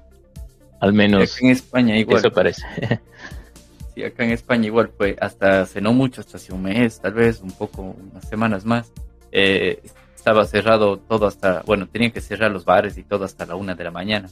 después se pasó a quitar las mascarillas en lugares eh, públicos, es decir, en la calle ya no tenías que, poner esto, pero para cuando estabas en lugares cerrados públicos, es decir, en estaciones de metro y todo eso, ahí todavía tienes, tienes que ponerte, se quitó restricción también de, de los bares, discotecas y todo eso, ahora ya funcionan hasta las 5 o 6 de la mañana, ya no hay restricción. El tema de vacunación sigue, decir, yo ya tengo la, tercera dosis, creo que tengo. Cuando empezamos, el 2020 pensamos que con una dosis y todo iba a estar bien. Imagínense, ya voy por la, por la tercera. Y yo inicialmente no quería ponérmela porque decía, ¿cómo voy a ponerme una vacuna que se hizo en cuestión de semanas? Digo, y todavía no se ha hecho ni pruebas ni nada. Pero hay muchos de los de los que viajamos. Yo viajaba muchísimo antes de la pandemia, es decir, casi una vez al mes o cada dos meses. En Europa la ventaja es que es bien barato moverse entre los países de la Unión Europea, entonces yo cogí un avión por 20 euros, 20 euros, ida y vuelta a veces, y me iba, no sé, a Italia, a Francia, algo cerca, entonces viajaba mucho, me gustaba conocer, pero durante la pandemia no podía hacer nada de eso. Y claro. entonces a partir de 2021 empecé un poco a viajar, 2022 un poco más, y bueno, esperamos que este año también se vayan quitando las, restricciones y justamente fue por eso del, del, viaje era que me puse la vacuna, porque me di cuenta que si no me ponía iba a tener que estar con PCRs cada tres días y o simplemente había países que no te dejaban entrar si no tenías la vacuna. Entre ellos estaba Alemania, entonces yo tengo familia que vive en Alemania y desde el 2020 no le podía ir a visitar. Tuve que esperarme hasta septiembre, octubre de 2021, cuando obligatoriamente tuve que eh, vacunarme con la segunda dosis para poder ingresar a Alemania, porque si no, no hubiera sido posible. Incluso en 2021 también estuve de, viaje por, por Ucrania y por Turquía cuando solo tenía una dosis de la vacuna. Entonces tuve obligatoriamente que poner que hacerme test cada tres días, que es lo peor, ya me daba miedo entrar al aeropuerto sabiendo que me tenía que hacer pruebas de, de, poniéndome esas cosas en la nariz cada tres días, porque al no tener las dos vacunas, ni bien llegué a Turquía, tenía que hacerme una. Pasaron tres días en Turquía otra vez, pasaron seis días en Turquía de nuevo para irme a, a Ucrania otra vez. A los tres días de Ucrania tuve que hacerme de nuevo una. Y a los tres días después para regresarme a, a España tuve que hacerme otro solo para que aquí me revise. Entonces de ahí sí dije, ni más, no vuelvo a viajar. Me hice como cinco PCRs en los 15 días que estuve de viaje. Entonces dije, no, no, tengo que ponerme la, otra vacuna y bueno, ahora ya, ya, no, ya no te piden casi nada. Así que bueno, eso es más o menos como empezamos este año en, temas de COVID y hablando de, de criptomonedas, déjenme compartirles mi pantalla. Entonces tenemos esta nota de aquí de enero 2022, 5 de enero, que dice Bitcoin desafiará a los gobiernos en 2022 según especialistas. No sé si tienes esta nota tú abierta, José, para, para ir revisando. Dice 2022 se presenta desafiante para el ecosistema de Bitcoin en el mundo. No sé si la tienes, vamos viéndola. Sí, hace horas nada más comenzó el ciclo de conferencias sobre Bitcoin llamado KeyFest, en el cual tuvo lugar una ponencia virtual sobre el futuro de la criptomoneda en 22 eh, y Cripto Noticias estuvo presente. La charla fue dirigida por Lamar Wilson, un inversionista multimillonario de Bitcoin, y participaron dos especialistas en seguridad de monederos de Bitcoin, John Tinker, Tinkelenberg y Nick Newman. Los tres expositores coincidieron en que el crecimiento de Bitcoin en 21 fue masivo y se presenta desafiante para los gobiernos en el 22. Si bien estiman que su adopción ha estado en ascenso desde que fue creado hace 13 años, en los últimos años se aceleró aún más su uso.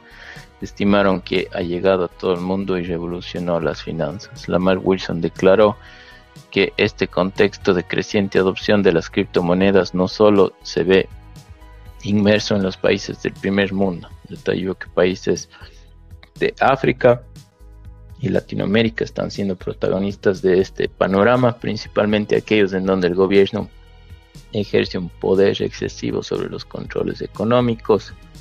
Los conferencistas señalaron que Bitcoin nació con la idea de ser una moneda que se centra en la libertad financiera fuera del control de los gobiernos. Por esto, sostuvieron que su uso está creciendo en los países donde existen mayores restricciones económicas así como también así como también como resistencia al aumento de inflación. La seguridad y privacidad de Bitcoin está en juego en el 22, afirman conferencistas. John Tinkelberg, quien es el CEO de Star 9 Labs, una empresa que brinda hardware wallets, expresó que su preocupación sobre la seguridad de Bitcoin.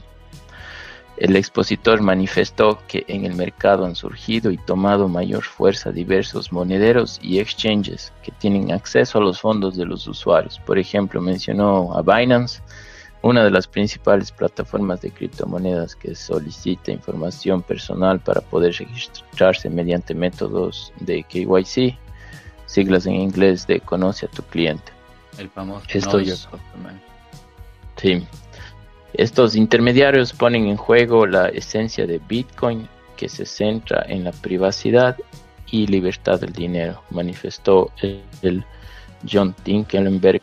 Esto es importante que lo entienda la gente, expresó haciendo énfasis en que los monederos hardware permiten resguardar los fondos de Bitcoin con una clave privada sin necesidad de brindar datos personales. Sobre esto, Peter McCormack, el vocero de casa, eh, la empresa que organizó el evento y ofrece servicios de custodia de Bitcoin afirmó que a esto se suma la preocupación por el papel que tomarán los países en su regulación.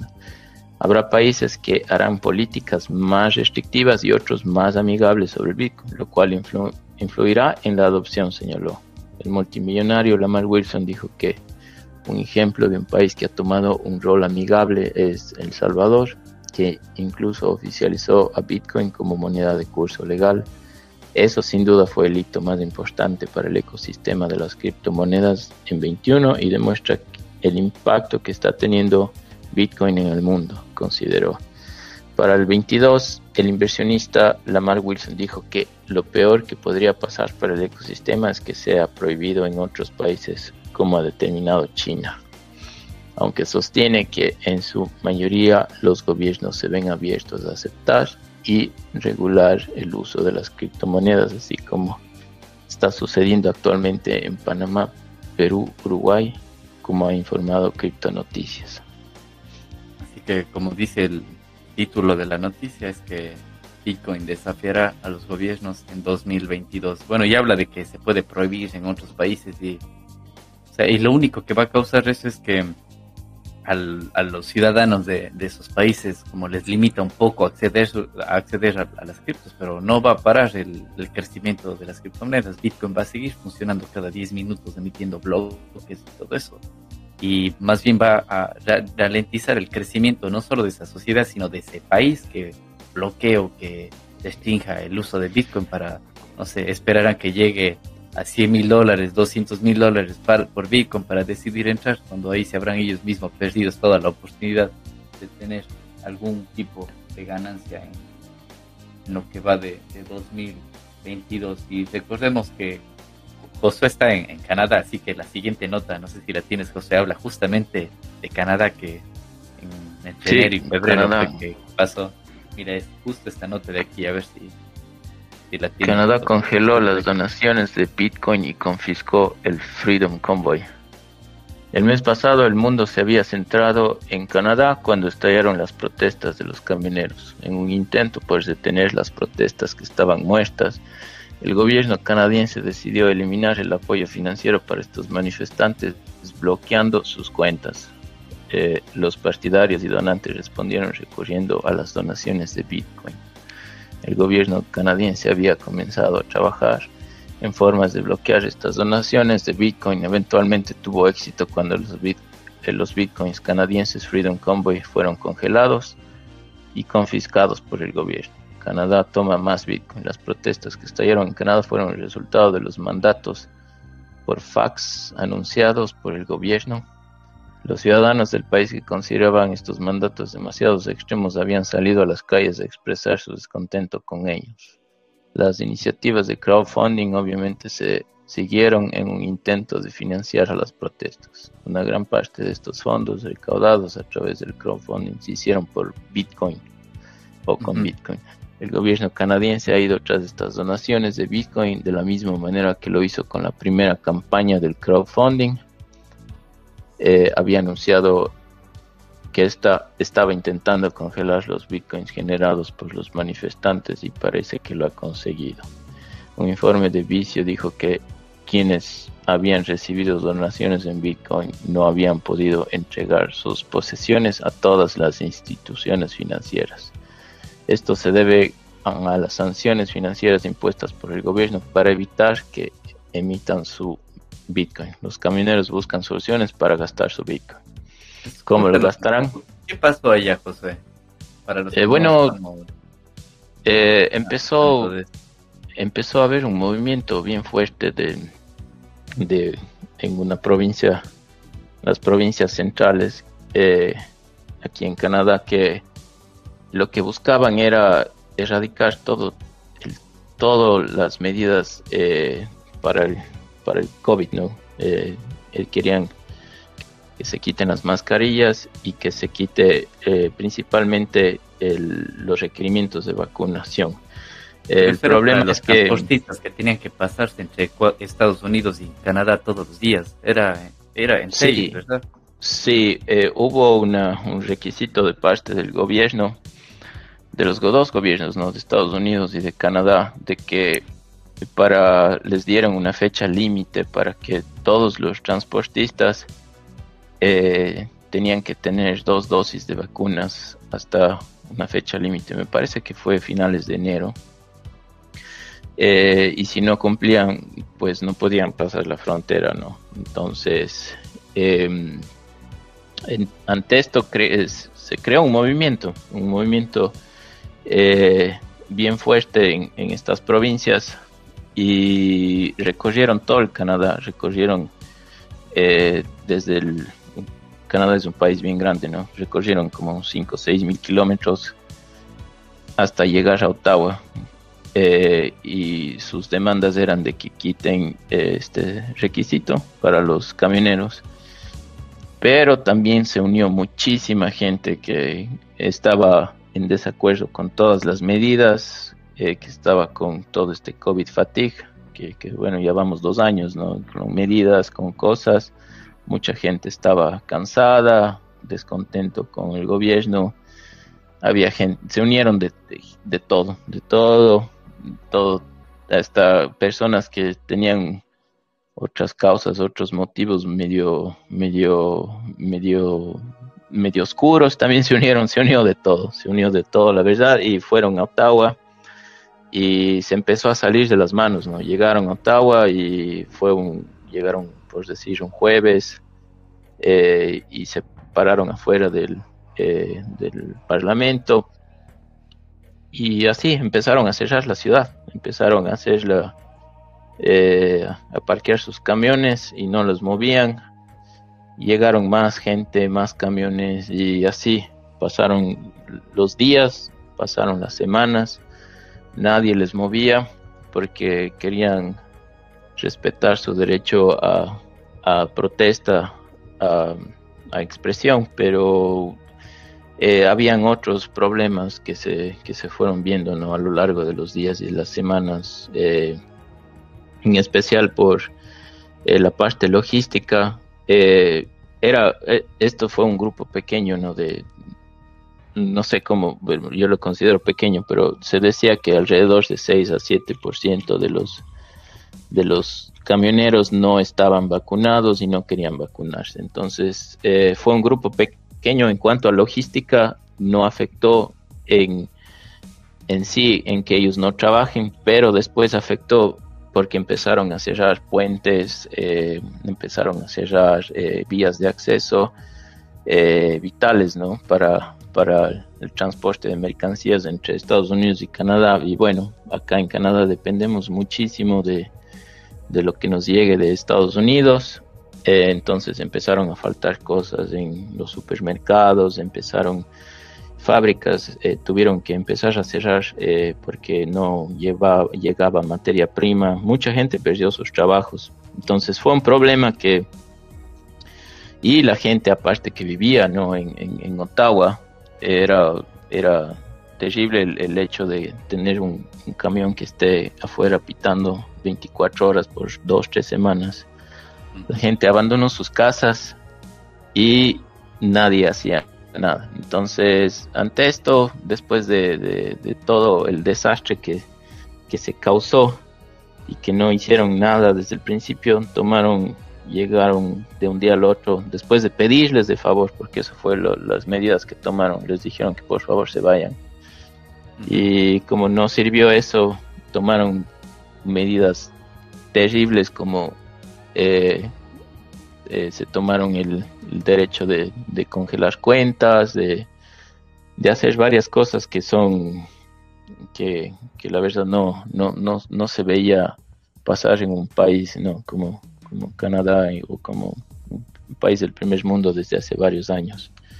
Y también se hablaba que el gobierno de Canadá quería intervenir las cuentas de las personas que habían donado a esta causa, porque al inicio se empezó a donar en, o sea, utilizando bancos, utilizando una plataforma que se llama GoFundMe, creo que se llama. Sí, usaron una página de GoFundMe, eh, llegaron a recaudar varios millones de dólares y después esta página fue hackeada eh, y se filtró la lista de los nombres y los emails de las personas que habían donado. Entonces, eh, no sé quién, quién haría el, hack, pero eh, obviamente se, se, sabía quién, quién donó y quién no donó.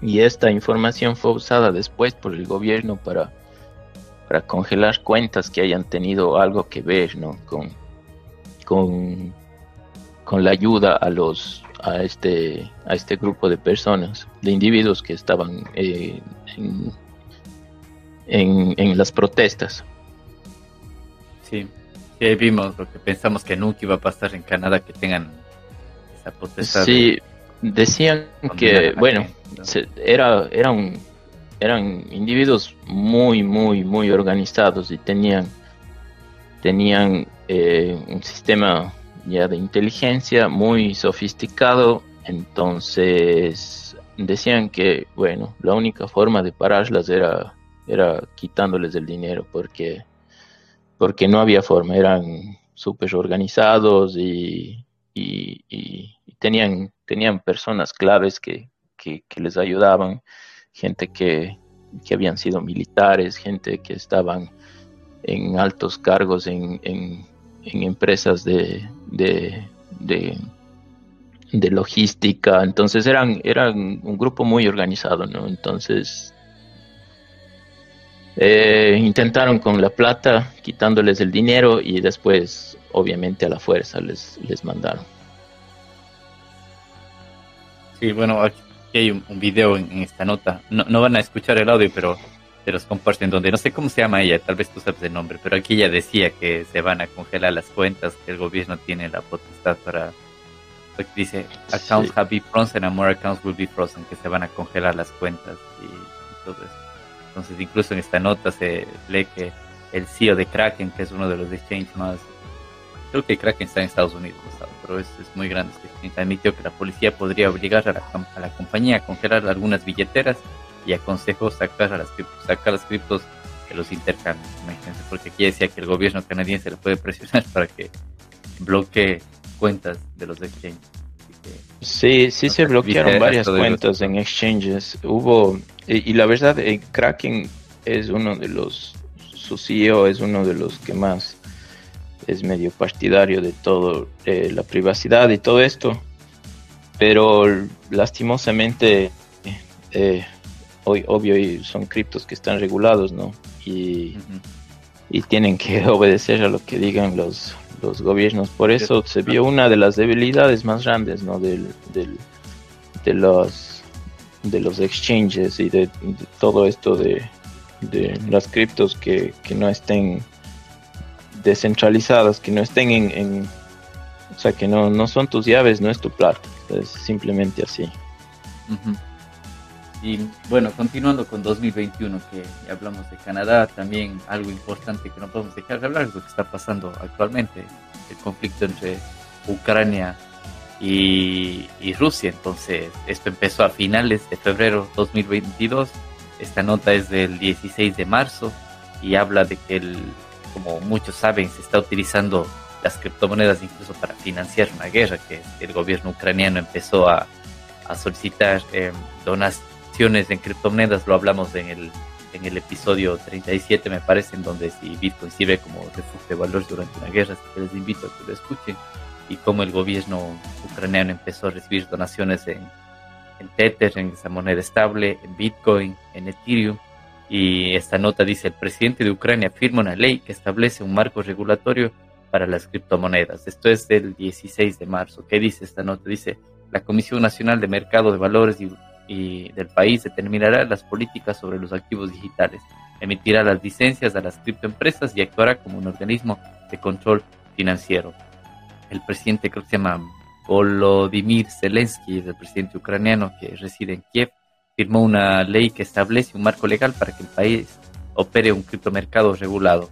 En un anuncio el miércoles del Ministerio de Transformación Digital de Ucrania, eh, Zelensky firmó un proyecto de ley llamado Sobre Activos Virtuales, adoptado por primera vez por la legislatura del país, la Verknova Rada, en febrero. Los intercambios de criptomonedas y las empresas que se ocupan de activos digitales deberán registrarse con el gobierno para operar legalmente en Ucrania y los bancos podrán abrir cuentas para empresas de criptomonedas.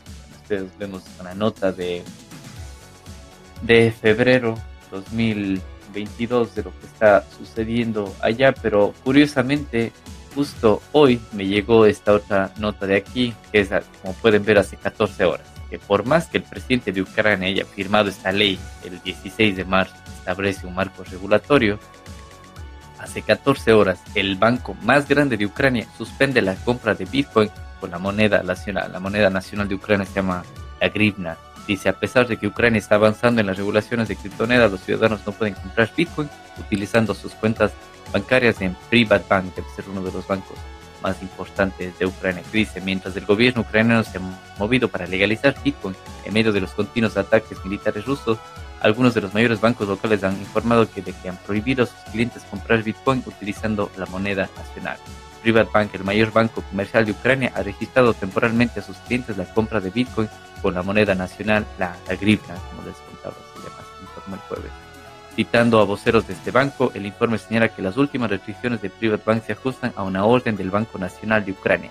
Las restricciones se aplicarán durante el actual periodo de ley marcial en el país. Recordemos, de esto hablamos también en el episodio 37, me parece 36, algo así, de esa ley marcial que se aplicó a los dos o tres días desde que inició el conflicto y la gente no puede retirar el, dinero de ahí, están restringidas las transacciones, eh, incluso los, los varones de entre 16, me parece, o 18 años hasta 60 no pueden abandonar el país porque es gente que tiene que estar en, en, en esa guerra tristemente. Así que, como vemos, esto es de febrero, febrero, no, de marzo, marzo 2022 y para es que apenas vamos tres meses de enero, febrero y marzo todavía no se termina, es apenas dos semanas que vamos de marzo y tenemos temas para hablar como el desafío de los gobiernos, lo que está pasando en Canadá, el conflicto armado entre Ucrania y, y Rusia. No sé si algo más tienes tú para comentarnos de esto, José, ¿qué opinas? Bueno, y un tema aparte de estos, yo creo que es el, que se ha visto en los dos o tres primeros meses del año en cuanto a temas de inflación, ¿no? En, en, niveles ya de inflación que se ven eh, fuera de control, ¿no? Y, no, se, no se ve que haya algo que, que, que puedan hacer para, para controlar este tema no, no, hay, no hay como controlar. Una vez que empiezas a imprimir billetes ya no se puede controlar. La inflación que recordemos del año anterior estuvo en el 5%, eh, después subió al 6, no sé cuánto, ahora estamos prácticamente el 8%, dicen 7.9%, pero es del 8% según los cálculos que está haciendo cada, cada gobierno y entre esos cálculos, por ejemplo, el 7.9% de Estados Unidos no calculan el tema de, de del arriendo, ni de comprar una casa, ni nada, porque está muchísimo más caro. O sea, sin contar eso, que es la vivienda, que es una parte fundamental de, cómo calcular la inflación, está en el 8%. O sea, y en lo que va a seguir el año va a seguir subiendo, porque no, no hay vuelta atrás en, esto de la inflación. Y... Una, esta semana estaba justo escuchando un podcast muy muy en este tema de la inflación del, de Bitcoin y cómo los bancos nos, cómo los bancos centrales nos, nos dan figuras que a ellos les conviene. Y veía el tema de la India eh, para, para, calcular su índice de, eh, de inflación, el CPI, el, el índice de, de, precio al consumidor, ellos todavía usan, eh, imagínate que están usando todavía el costo de un cassette para, para, para VHS, para calcular el costo de, de la inflación. usan usan cosas que realmente no, no tienen sentido no que no que no están eh, con la realidad ¿no? de la gente, de lo que... Eh, ¿Quién compra un cassette de, de, VHS, un DVD? Ponen cassettes de música.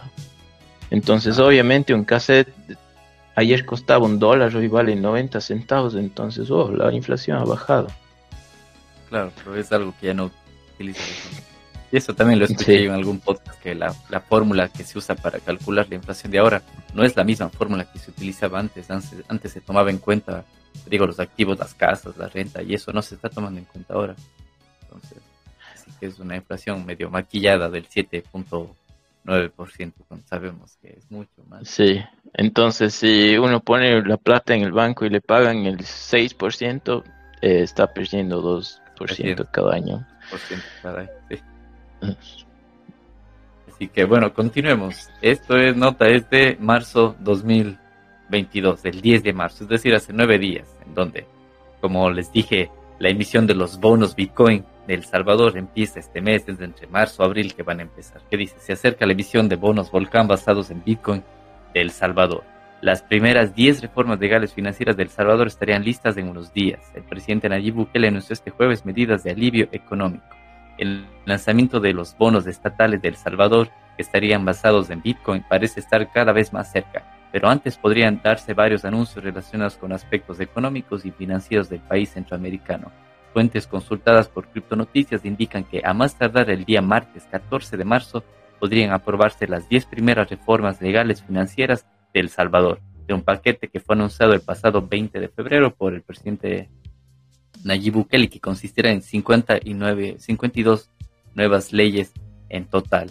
Entonces vemos que se aprobaron algunas, faltan otras que se apruebe y por el tema también del conflicto bélico y las restricciones que hay en, entre los mercados le afecta muchísimo a Latinoamérica. Entonces yo también vi que Bukele había tomado otras medidas en temas de incluso de costos de gasolina y todas esas cosas en, en El Salvador. Así que tal vez por eso se ralentice un poco la emisión de, los, de los bonos de, Bitcoin, pero se va, van, van a seguir. Miren, continuando con la nota, dice, según el presidente, los objetivos de estas reformas son crear incentivos fiscales, otorgar ciudadanía por realizar inversiones, reducir la burocracia y también elaborar una nueva ley de activos financieros, donde se presume estaría el código o base legal de los llamados bonos volcán de El Salvador.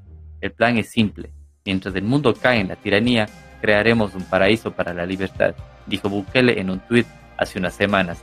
Y algo importante aquí de los tuits de Bukele que se vuelven cada vez más relevantes, tienen miles de vistas. Recuerdo que justo cuando hubo esta charla de que mostramos en el video anterior, como en Canadá se iba a congelar cuentas bancarias y todo eso, eh, Nayib Bukele decía, si nosotros hiciéramos eso aquí en, El Salvador, nosotros fuéramos los dictadores, y se burlaba así de alguna forma, y decía, les invitaba a los canadienses a ir a vivir en Canadá, donde dice, traigan sus bitcoins y viven aquí con, con ciudadanía, no pagan impuestos ni ganancia de capitales. No sé si viste eso tú, José. Sí, sí, sí, sí, era un tuit de, de Bukele donde hacía una mofa. De de las medidas que están tomando para congelar los activos y congelar las cuentas de, los del, de lo que hablamos hace un rato, pero obviamente es el es como lo enfocan, ¿no? Eh, si hubiera sido como dices en Ecuador o un país un país latino, entonces fuera una una dictadura, lo que lo, que pasaba. Y también había un tweet o un video en bueno, y o sea, Nayib Bukele lo, lo retuiteó, pero bien me mencionando el video en el que salía Biden, el presidente eh, de Estados Unidos, justo antes del conflicto bélico de Ucrania y Rusia, en donde Biden decía que eh, Ucrania es un país libre de decidir sus propias políticas y que Estados Unidos eh, le soporta a todos los países que decidan sus propias políticas. Y justo en estas mismas épocas del FMI le decía El Salvador de que ya quite Bitcoin como moneda legal de curso. Y el Bukele le decía, o sea, dice, pero entonces nosotros también somos un país soberano o solo aplica a Ucrania. Así se burlaba de lo que Biden daba sus discursos de, del derecho de, los, de las naciones a decidir sus propias políticas. Pero el FMI, que sabemos es una oficina auspiciada por el gobierno de Estados Unidos, le presiona a El Salvador para que deje de utilizar Bitcoin como moneda legal de curso. Y otra noticia que quiero compartir es aquí, no sé si nos la lees tú, José, creo que sí la, la debes tener, a ver si, la traducimos. Hemos hablado mucho de Bitcoin, pero aquí habla de Ethereum también, qué está pasando, al menos qué va a pasar en este 2022 en Ethereum. Sí, no sé si la tienes eh, Tengo en inglés. Creo que ahí está en, en, español.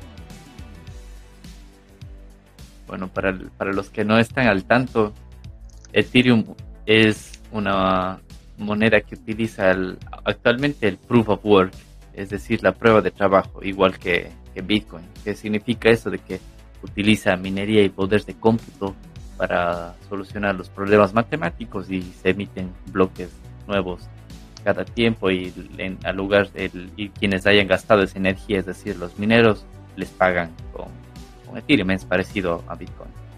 Pero este año va a haber un cambio, entonces Ethereum va a pasar de Proof of Work a Proof of Stake, que significa de prueba de, stake, como, ¿cómo lo traduces, José? De prueba de de tenencia, eh, el que, tenga más, monedas, ¿quién tiene más? Y creo que hay un mínimo de 32 Ethereum, me parece, como para ser un nodo validador o algo así. no estoy al tanto de las reglas del, de, Ethereum, ¿cómo será? Pero bueno, creo que es 32, entonces va a pasar a, a otro modelo, ya no va a ser Proof of Work, sino Proof of Stake, en donde los que tengan a partir de 32 Ethereum van a poder ser nodos validadores. Entonces, es, es, es una forma de.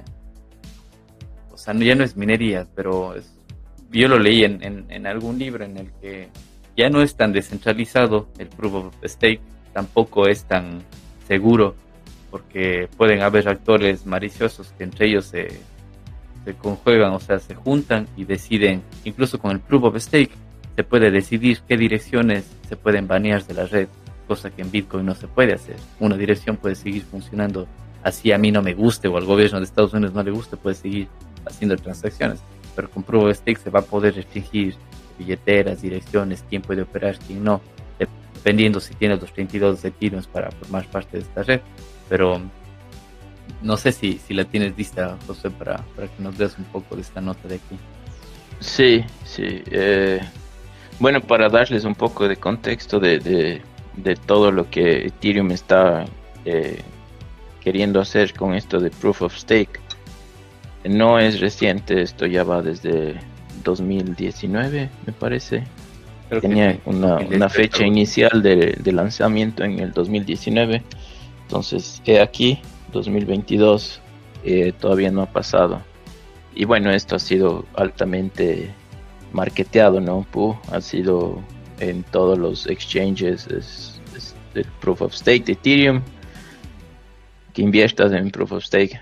Pero bueno, en todo caso es lo que se le llamaba antes Ethereum 2.0. Ahora ya no se le llama 2.0, ya le cambiaron de nombre para, para otro nombre, no sé. Pero bueno, veamos la nota. Lark Davis compartió la prueba de participación de Ethereum Proof of Stake está a solo tres meses de distancia. Esta noticia es del 3 de marzo del 2022. Respuesta de la comunidad. ¿Podría alguien explicarme cómo esto como si tuviera 5 años? Y la respuesta es, va a ser explosivo, Avalanche. Solano, Solana y similares se ven empequeñecer si los precios del gas de Ethereum bajan. Espera un aumento exponencial en los precios de Ethereum. Podría ser un buen momento para empezar a comprar Ethereum los precios de la, de la gasolina de Ethereum siempre serán tan altos que es su mejor arma para el éxito masivo. Sigue soñando.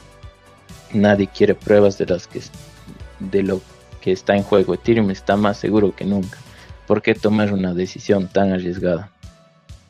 cualquiera que quiera que Ethereum tenga transacciones rápidas y tarifas bajas, alguien que tenga algo o quiera poner algo en la cadena de bloques de Ethereum, cualquiera que utilice Ethereum quiere una prueba de participación. Por lo tanto, la forma de Ripple era la mejor. Ripple es otra moneda o XRP.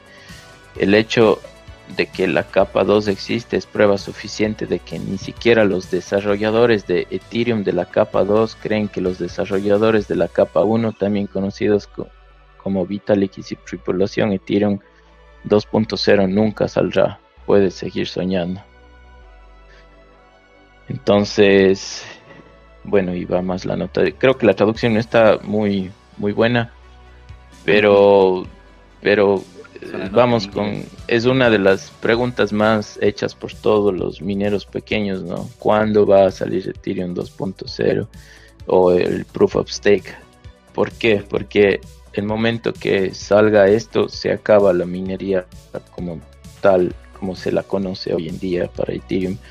Y hasta el día de hoy Ethereum sigue siendo la moneda más rentable para minar. Eh, entonces Em, incluso la minería de GPUs tal vez se podría acabar porque todos estos GPUs van a tener que migrar a otras monedas.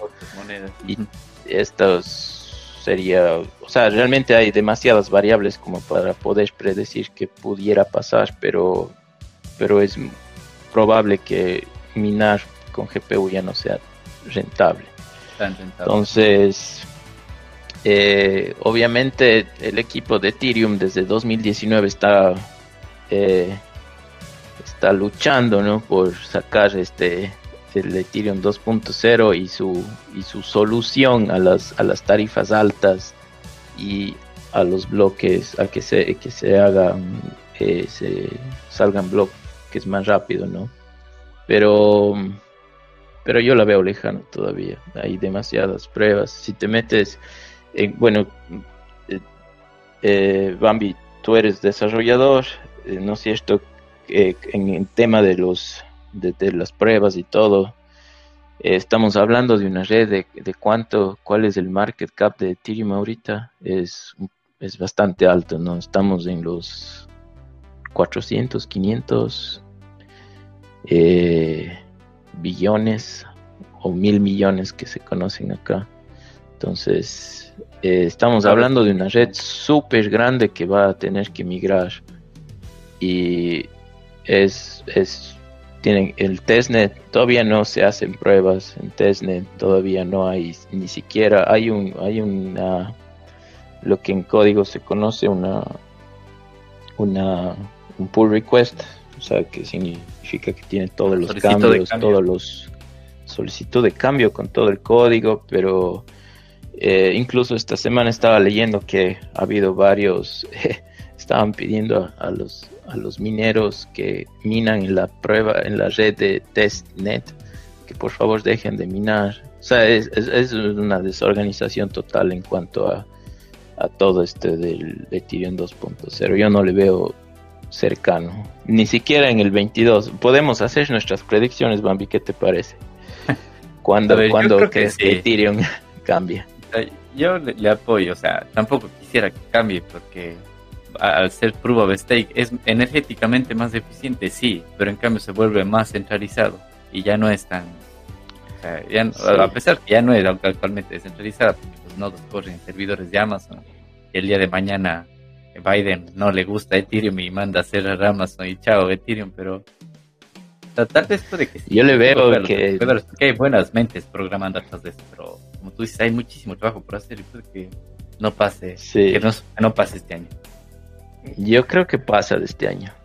Yo creo que pasa de este año. No quiero decir el próximo, pero yo creo que lo único que, puedo decir es que no llega este año. Este año no, no se y, y bueno, y segunda predicción es de que el día que vayamos a Proof of Stake, eh, vamos a vamos a, tener unas buenas caídas esos días en cuanto a el precio. yo, también no le veo la utilidad, o sea, como que tanto hype que se le ha puesto, ¿no? Incluso el valor de Ethereum hoy en día es, sea, es, es altísimo, ¿no? Y para la utilidad hay cuantas otras monedas que trabajan en Proof of Stake, que usan igual, eh, que tienen segunda capa, eh, vamos por Solana, o otras también hay tantas que... Y el desarrollo de las aplicaciones en, en, segunda capa es más fácil que, que en Ethereum entonces es, yo le veo a Ethereum como el Napster de la, de las, de las decentralized apps. Es como la primera, está fuerte, pero va a llegar un punto en el cual ya tiene que, tiene que quedarse contra la pared y no, no. Para los que no, se acuerdan, Napster fue como el primer intercambio de música P2P en los 2000 o antes del 2000 fue, no sé que existía eso, ¿te acuerdas? 2000 algo, sí, sí, creo que ya era 2000. Entonces podías compartir música gratis entre personas sin conocerse realmente por internet hasta que de ahí le, le cerraron, llegaron las órdenes judiciales y bla bla y a la final se, se, murió Napster. Pero fue el primero, o sea, fue el mejor que hubo y a partir de Napster se hicieron algunos otros más. Incluso eso fue también la creación de iTunes después cuando se dieron cuenta que el modelo que tenían las disqueras no funcionaba para nada, quererte cobrar 10, 20 dólares por todo el álbum cuando solo querías una canción. Entonces cambió el modelo de cómo funciona la música actualmente. Y bueno, para, para ir finalizando, creo que tenemos último tema del 2022. De, bueno, hablamos de, la pandemia, de cómo va Bitcoin, cosas que han pasado en Canadá, en el conflicto entre Rusia y Ucrania eh, Salvador con sus bonos, hemos comentado qué puede pasar en, Ethereum, que supuestamente era entre junio y julio que tenía que cambiar, pero ya estamos haciendo nuestras predicciones que tal vez no pase. Y para ir finalizando vamos a hablar un poco de, minería, qué ha pasado en estos últimos semanas en temas de minería y puedo empezar yo leyéndoles esta de aquí esta noticia es del 14 de marzo. Europa rechaza la propuesta de limitar las criptomonedas de Proof of Work de prueba de trabajo como Bitcoin, pero establece un proyecto de normas para la sostenibilidad. ¿Qué dice esta nota? Dice, la Unión Europea ha rechazado una norma propuesta que podría haber prohibido la criptomoneda Bitcoin en todo el bloque, pero que estableció un nuevo proyecto de normas para proteger a los consumidores y hacer que la minería sea más sostenible. La Comisión de Asuntos Económicos y Monetarios del Parlamento Europeo votó el lunes sobre el marco propuesto de mercados de criptoactivos, la legislación de la Unión Europea para gobernar los activos digitales. Durante el fin de semana se hizo una adición de última hora al proyecto de ley que tenía como objetivo limitar el uso de criptomonedas que funcionan con un proceso de uso intensivo de energía llamado Proof of Work pero fue rechazado por la Comisión Parlamentaria el lunes. Los activos no son emitidos ni garantizados por un banco central o una autoridad pública y por lo tanto actualmente están fuera del ámbito de aplicación de la legislación de la Unión Europea. El Parlamento Europeo argumenta que esto puede causar riesgos para la protección del consumidor y la estabilidad financiera y podría conducir a la manipulación del mercado y a la delincuencia financiera. Vemos la vieja confiable siempre acúsale de delincuencia financiera a las criptomonedas. Bueno, entonces esto es algo que sucedió esta semana, que se quería prohibir la minería de Proof of Work en, toda la Unión Europea, pero a la final se dijo que no, que además, como aquí mismo se dice en la nota, esas leyes aplican para, para instituciones que emiten activos digitales, pero Bitcoin no hay una institución que le emite, entonces no pueden emitir esto de ahí. Entonces a lo que han llegado es que se tiene que proteger al consumidor como con temas de no sé, publicidad o con instituciones que se tengan que regular las, las, las instituciones que vayan a, a, comprar y vender Bitcoin en la Unión Europea, pero todavía está en, en, proyecto esto de aquí, pero no se prohibió. Y otra noticia importante que quería mencionarles en tema de minería que también pasó este mes, imagínense, 3 de marzo 2022, que dice, multimillonario mexicano contempla minería de Bitcoin con energía geotérmica dice, utilizando la energía generada por la planta de energía geotérmica de Domo San Pedro en México, el multimillonario Ricardo Salinas planea minar bitcoins en México. Que dice la nota, como se informó localmente, Ricardo Salinas Pliego, el tercer hombre más rico de México, tiene en la mira la minería de bitcoin desde una planta de energía geotérmica propiedad de una de sus empresas. Pliego ya es una figura conocida en el mundo de las criptomonedas y está utilizando la planta de energía geotérmica de Domo San Pedro de su empresa de Grupo Dragón. La planta tiene una capacidad instalada de generación de energía geotérmica de 25 eh, megawatts, me parece que es esto. Dice, con esto sigue las noticias de El Salvador, que se convirtió en el primer país en adoptar Bitcoin como moneda de curso legal. Ya está utilizando energía geotérmica para la minería de Bitcoin y tiene grandes planes. Vemos aquí en el mapa donde se encuentra el domo de San Pedro. Está en el, en el Océano Pacífico, de, al, lado de acá, de México. ¿Y qué te parece esto, José? Vimos que el, Salvador fue el primer país en ponerse a minar Bitcoin utilizando energía geotérmica y ahora le vemos, no, no un país entero, pero a este personaje, no sé si lo has visto a, a Ricardo Salinas, si lo ubicas, es de este de aquí. No, nunca, leo, nunca leo. Bueno, hay, hay muchas charlas de él, que él es un, un Bitcoin maximalista, que él había empezado a invertir en el 2003, entonces él habla de cómo el dinero fiat es un fraude, que lo que peor que podemos hacer es quedarnos con, con dinero fiat, y él habla como incluso en sus, en sus locales, porque él tiene una cadena como de venta de electrodomésticos, algo así, y daba la facilidad para que la gente compre con pagos así diferidos en pequeñas cuotas y ahora también están recibiendo como pago Bitcoin en sus negocios. Y él también es dueño de, de un banco o de algunos bancos y también quiso empezar a permitir a sus usuarios que compren Bitcoin a través de los bancos o que el banco les, les dé comprando Bitcoin y les dé resguardando.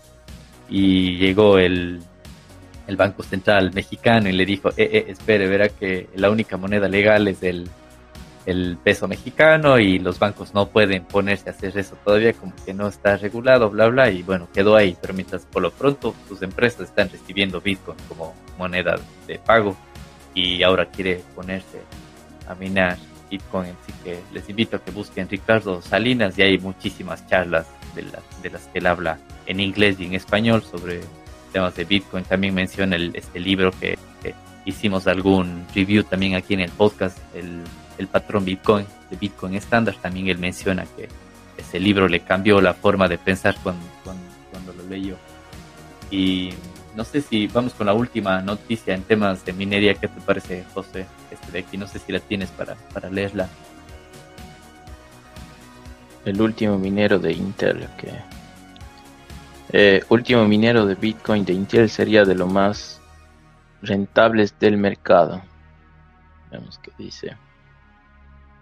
El nuevo minero de Bitcoin con una potencia importante para procesar la blockchain más grande por evaluación estaría por salir al mercado. De la mano de Intel, la empresa tecnológica estadounidense, el nuevo hardware superaría en rendimiento y precio a su rival, el Landminer S19 Pro de la China Bitmain, y entraría en pelea con el S19 XP el más reciente anunciado por la compañía asiática. En una presentación de la empresa de minería Grid ante la Comisión de Bolsa y Valores de los Estados Unidos, SEC, hablan del minero Intel Bonanza Mine 2. Se trata de la segunda generación del hardware del cual hemos hablado en Cripto Noticias.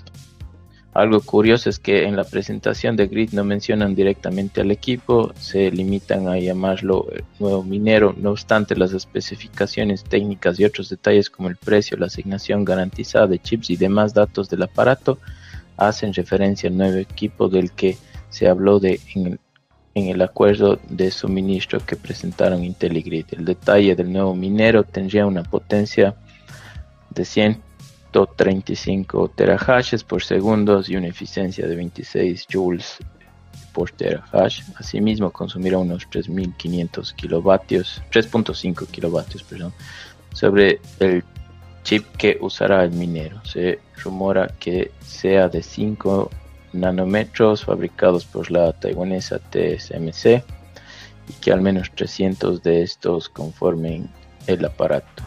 Se trataría de un equipo de con 15% más eficiencia respecto al S19 Pro otro de los mineros de Bitmain, cuya potencia está sobre los 110 terahashes y una eficiencia de 25 joules por terahash. Este rendimiento haría que el Intel Bonanza Mine 2 tenga un 130% más de ganancias brutales, brutas anuales en comparación con el minero de Bitmain. Grid promedia ingresos de hasta 200 millones por cada año gracias al minero, comparables con los 87 millones que ofrecen actualmente con el S19 Pro. Sobre el precio del aparato, Grid destaca que el nuevo minero se negociará sobre los 5.625 dólares. Por un Exactamente. Sí, esto es exactamente la mitad del precio del S19 Pro, cuyo costo promedio es de 10.455, aunque puede fluctuar en función del precio del Bitcoin. Ya el nuevo minero parece tener clientes a la espera. Y bueno, esto cabe recalcar que el precio de 5.625 es el precio de compra directo con Intel, lo cual ah, va a ser imposible acceder para un minero como, como nosotros, ¿no? Si queremos comprar uno o dos, no. Tienen, tendríamos que hacer una orden de compra de unos 10 mil para que tal vez nos tomen en cuenta con fecha de entrega de dos años, porque ese es el problema, ¿no? De los mineros. Eh, ya el nuevo minero parece tener clientes a la espera, ya desde ahora se, se anuncia, ¿no? Además de Grid, se habla de Block, antiguo Square. Ah, cierto, ahora se cambiaron el nombre a Block de Jack Dorsey y la empresa de minería Argo Blockchain. No obstante, se prevé que la lista crezca una vez que el equipo sea lanzado y vendido oficialmente, algo que se estima para la segunda mitad de este 2022. Sí, eso lo leí que, o sea, se anunció, se mostró que solamente en papel, bueno, no en papel, en diapositivas y en la presentación, pero físicamente no se mostró cuál es el, el minero. O sea, se está haciendo un hype. Mucha gente decía que es incluso hasta para que las acciones de Intel suban pero hasta el día de hoy no se ve ni, ni un video del minero ni nada. Pero Intel dice que tiene que va a vender y no se ve nada. No, no se lo mostró ni en la conferencia para compararlo físicamente con el S19 Pro de... la primera generación de mineros de Intel fue un fracaso. No pudieron competir contra Bitmain en eficiencia, era muy baja, entonces no. Yo creo que ahora parece que estamos con un, un minero en cuanto a eficiencia y, y, y terahashes está muy respetable, o sea, se le ve mucho mejor que el S19. Pero pues veamos, o sea, que, que puedan producir también, ¿no? Que puedan producir. Eh, hay todavía el, problema de, de, los chips. Todavía hay, un, hay una demanda muy grande, ¿no? Y poca producción. Creo que se ha ido mejorando últimamente, pero, pero todavía veo esto como medio lejano, como una, un lanzamiento de prensa más que nada para inversionistas, ¿no?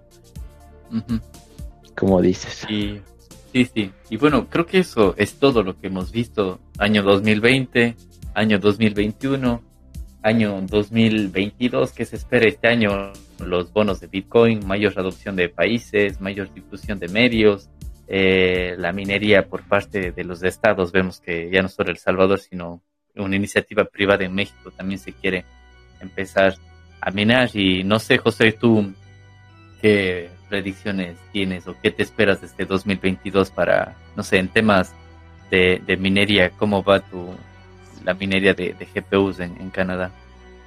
Eh, la rentabilidad ha ido bajando eh, eh, por los últimos que son ya cuatro meses, ¿no? Hemos estado con rentabilidad un poco más baja. Ya estaba Pero yo creo que se va a mantener. ¿no? ¿De qué? Eh, sí, ya estamos. Yo estoy ya con, casi con un gigahash. Un giga. Entonces, sí, eh, son, esos son mil megas, mil megahashes, que es la unidad de medida de procesamiento que se usa, ¿no? De, en cuanto a Ethereum. Y sí, pero no tengo planes de expansión, que ya mi capacidad eléctrica está al límite, ya no puedo más. y bueno, y además también con el tema de que supuestamente en, en este año se cambia of Stake, así que también mucha gente también se está parando el tema de inversiones en, en minería con GPUs, con tarjetas gráficas, porque supuestamente va a pasar, va a pasar este año, así que por eso no lo sabemos. Sí, hemos visto también una caída, ¿no? Una caída de precios hemos visto, ¿no? De los de los GPUs, de las tarjetas gráficas, eh, sí hemos visto un, declive en los últimos meses, ¿no? Sí, sí, yo también lo vi. No muy pronunciado en Europa porque, o sea, como sabemos, el tema del conflicto entre Ucrania y Rusia también afecta al tema de logística, de los chips y todo. Así que ha caído, sí, pero no, por ejemplo, no llega al precio que te da el retail o como, creo que en enero, febrero, Nvidia lanzó una nueva tarjeta, la 3050, y precio de venta decía 250 dólares, algo así.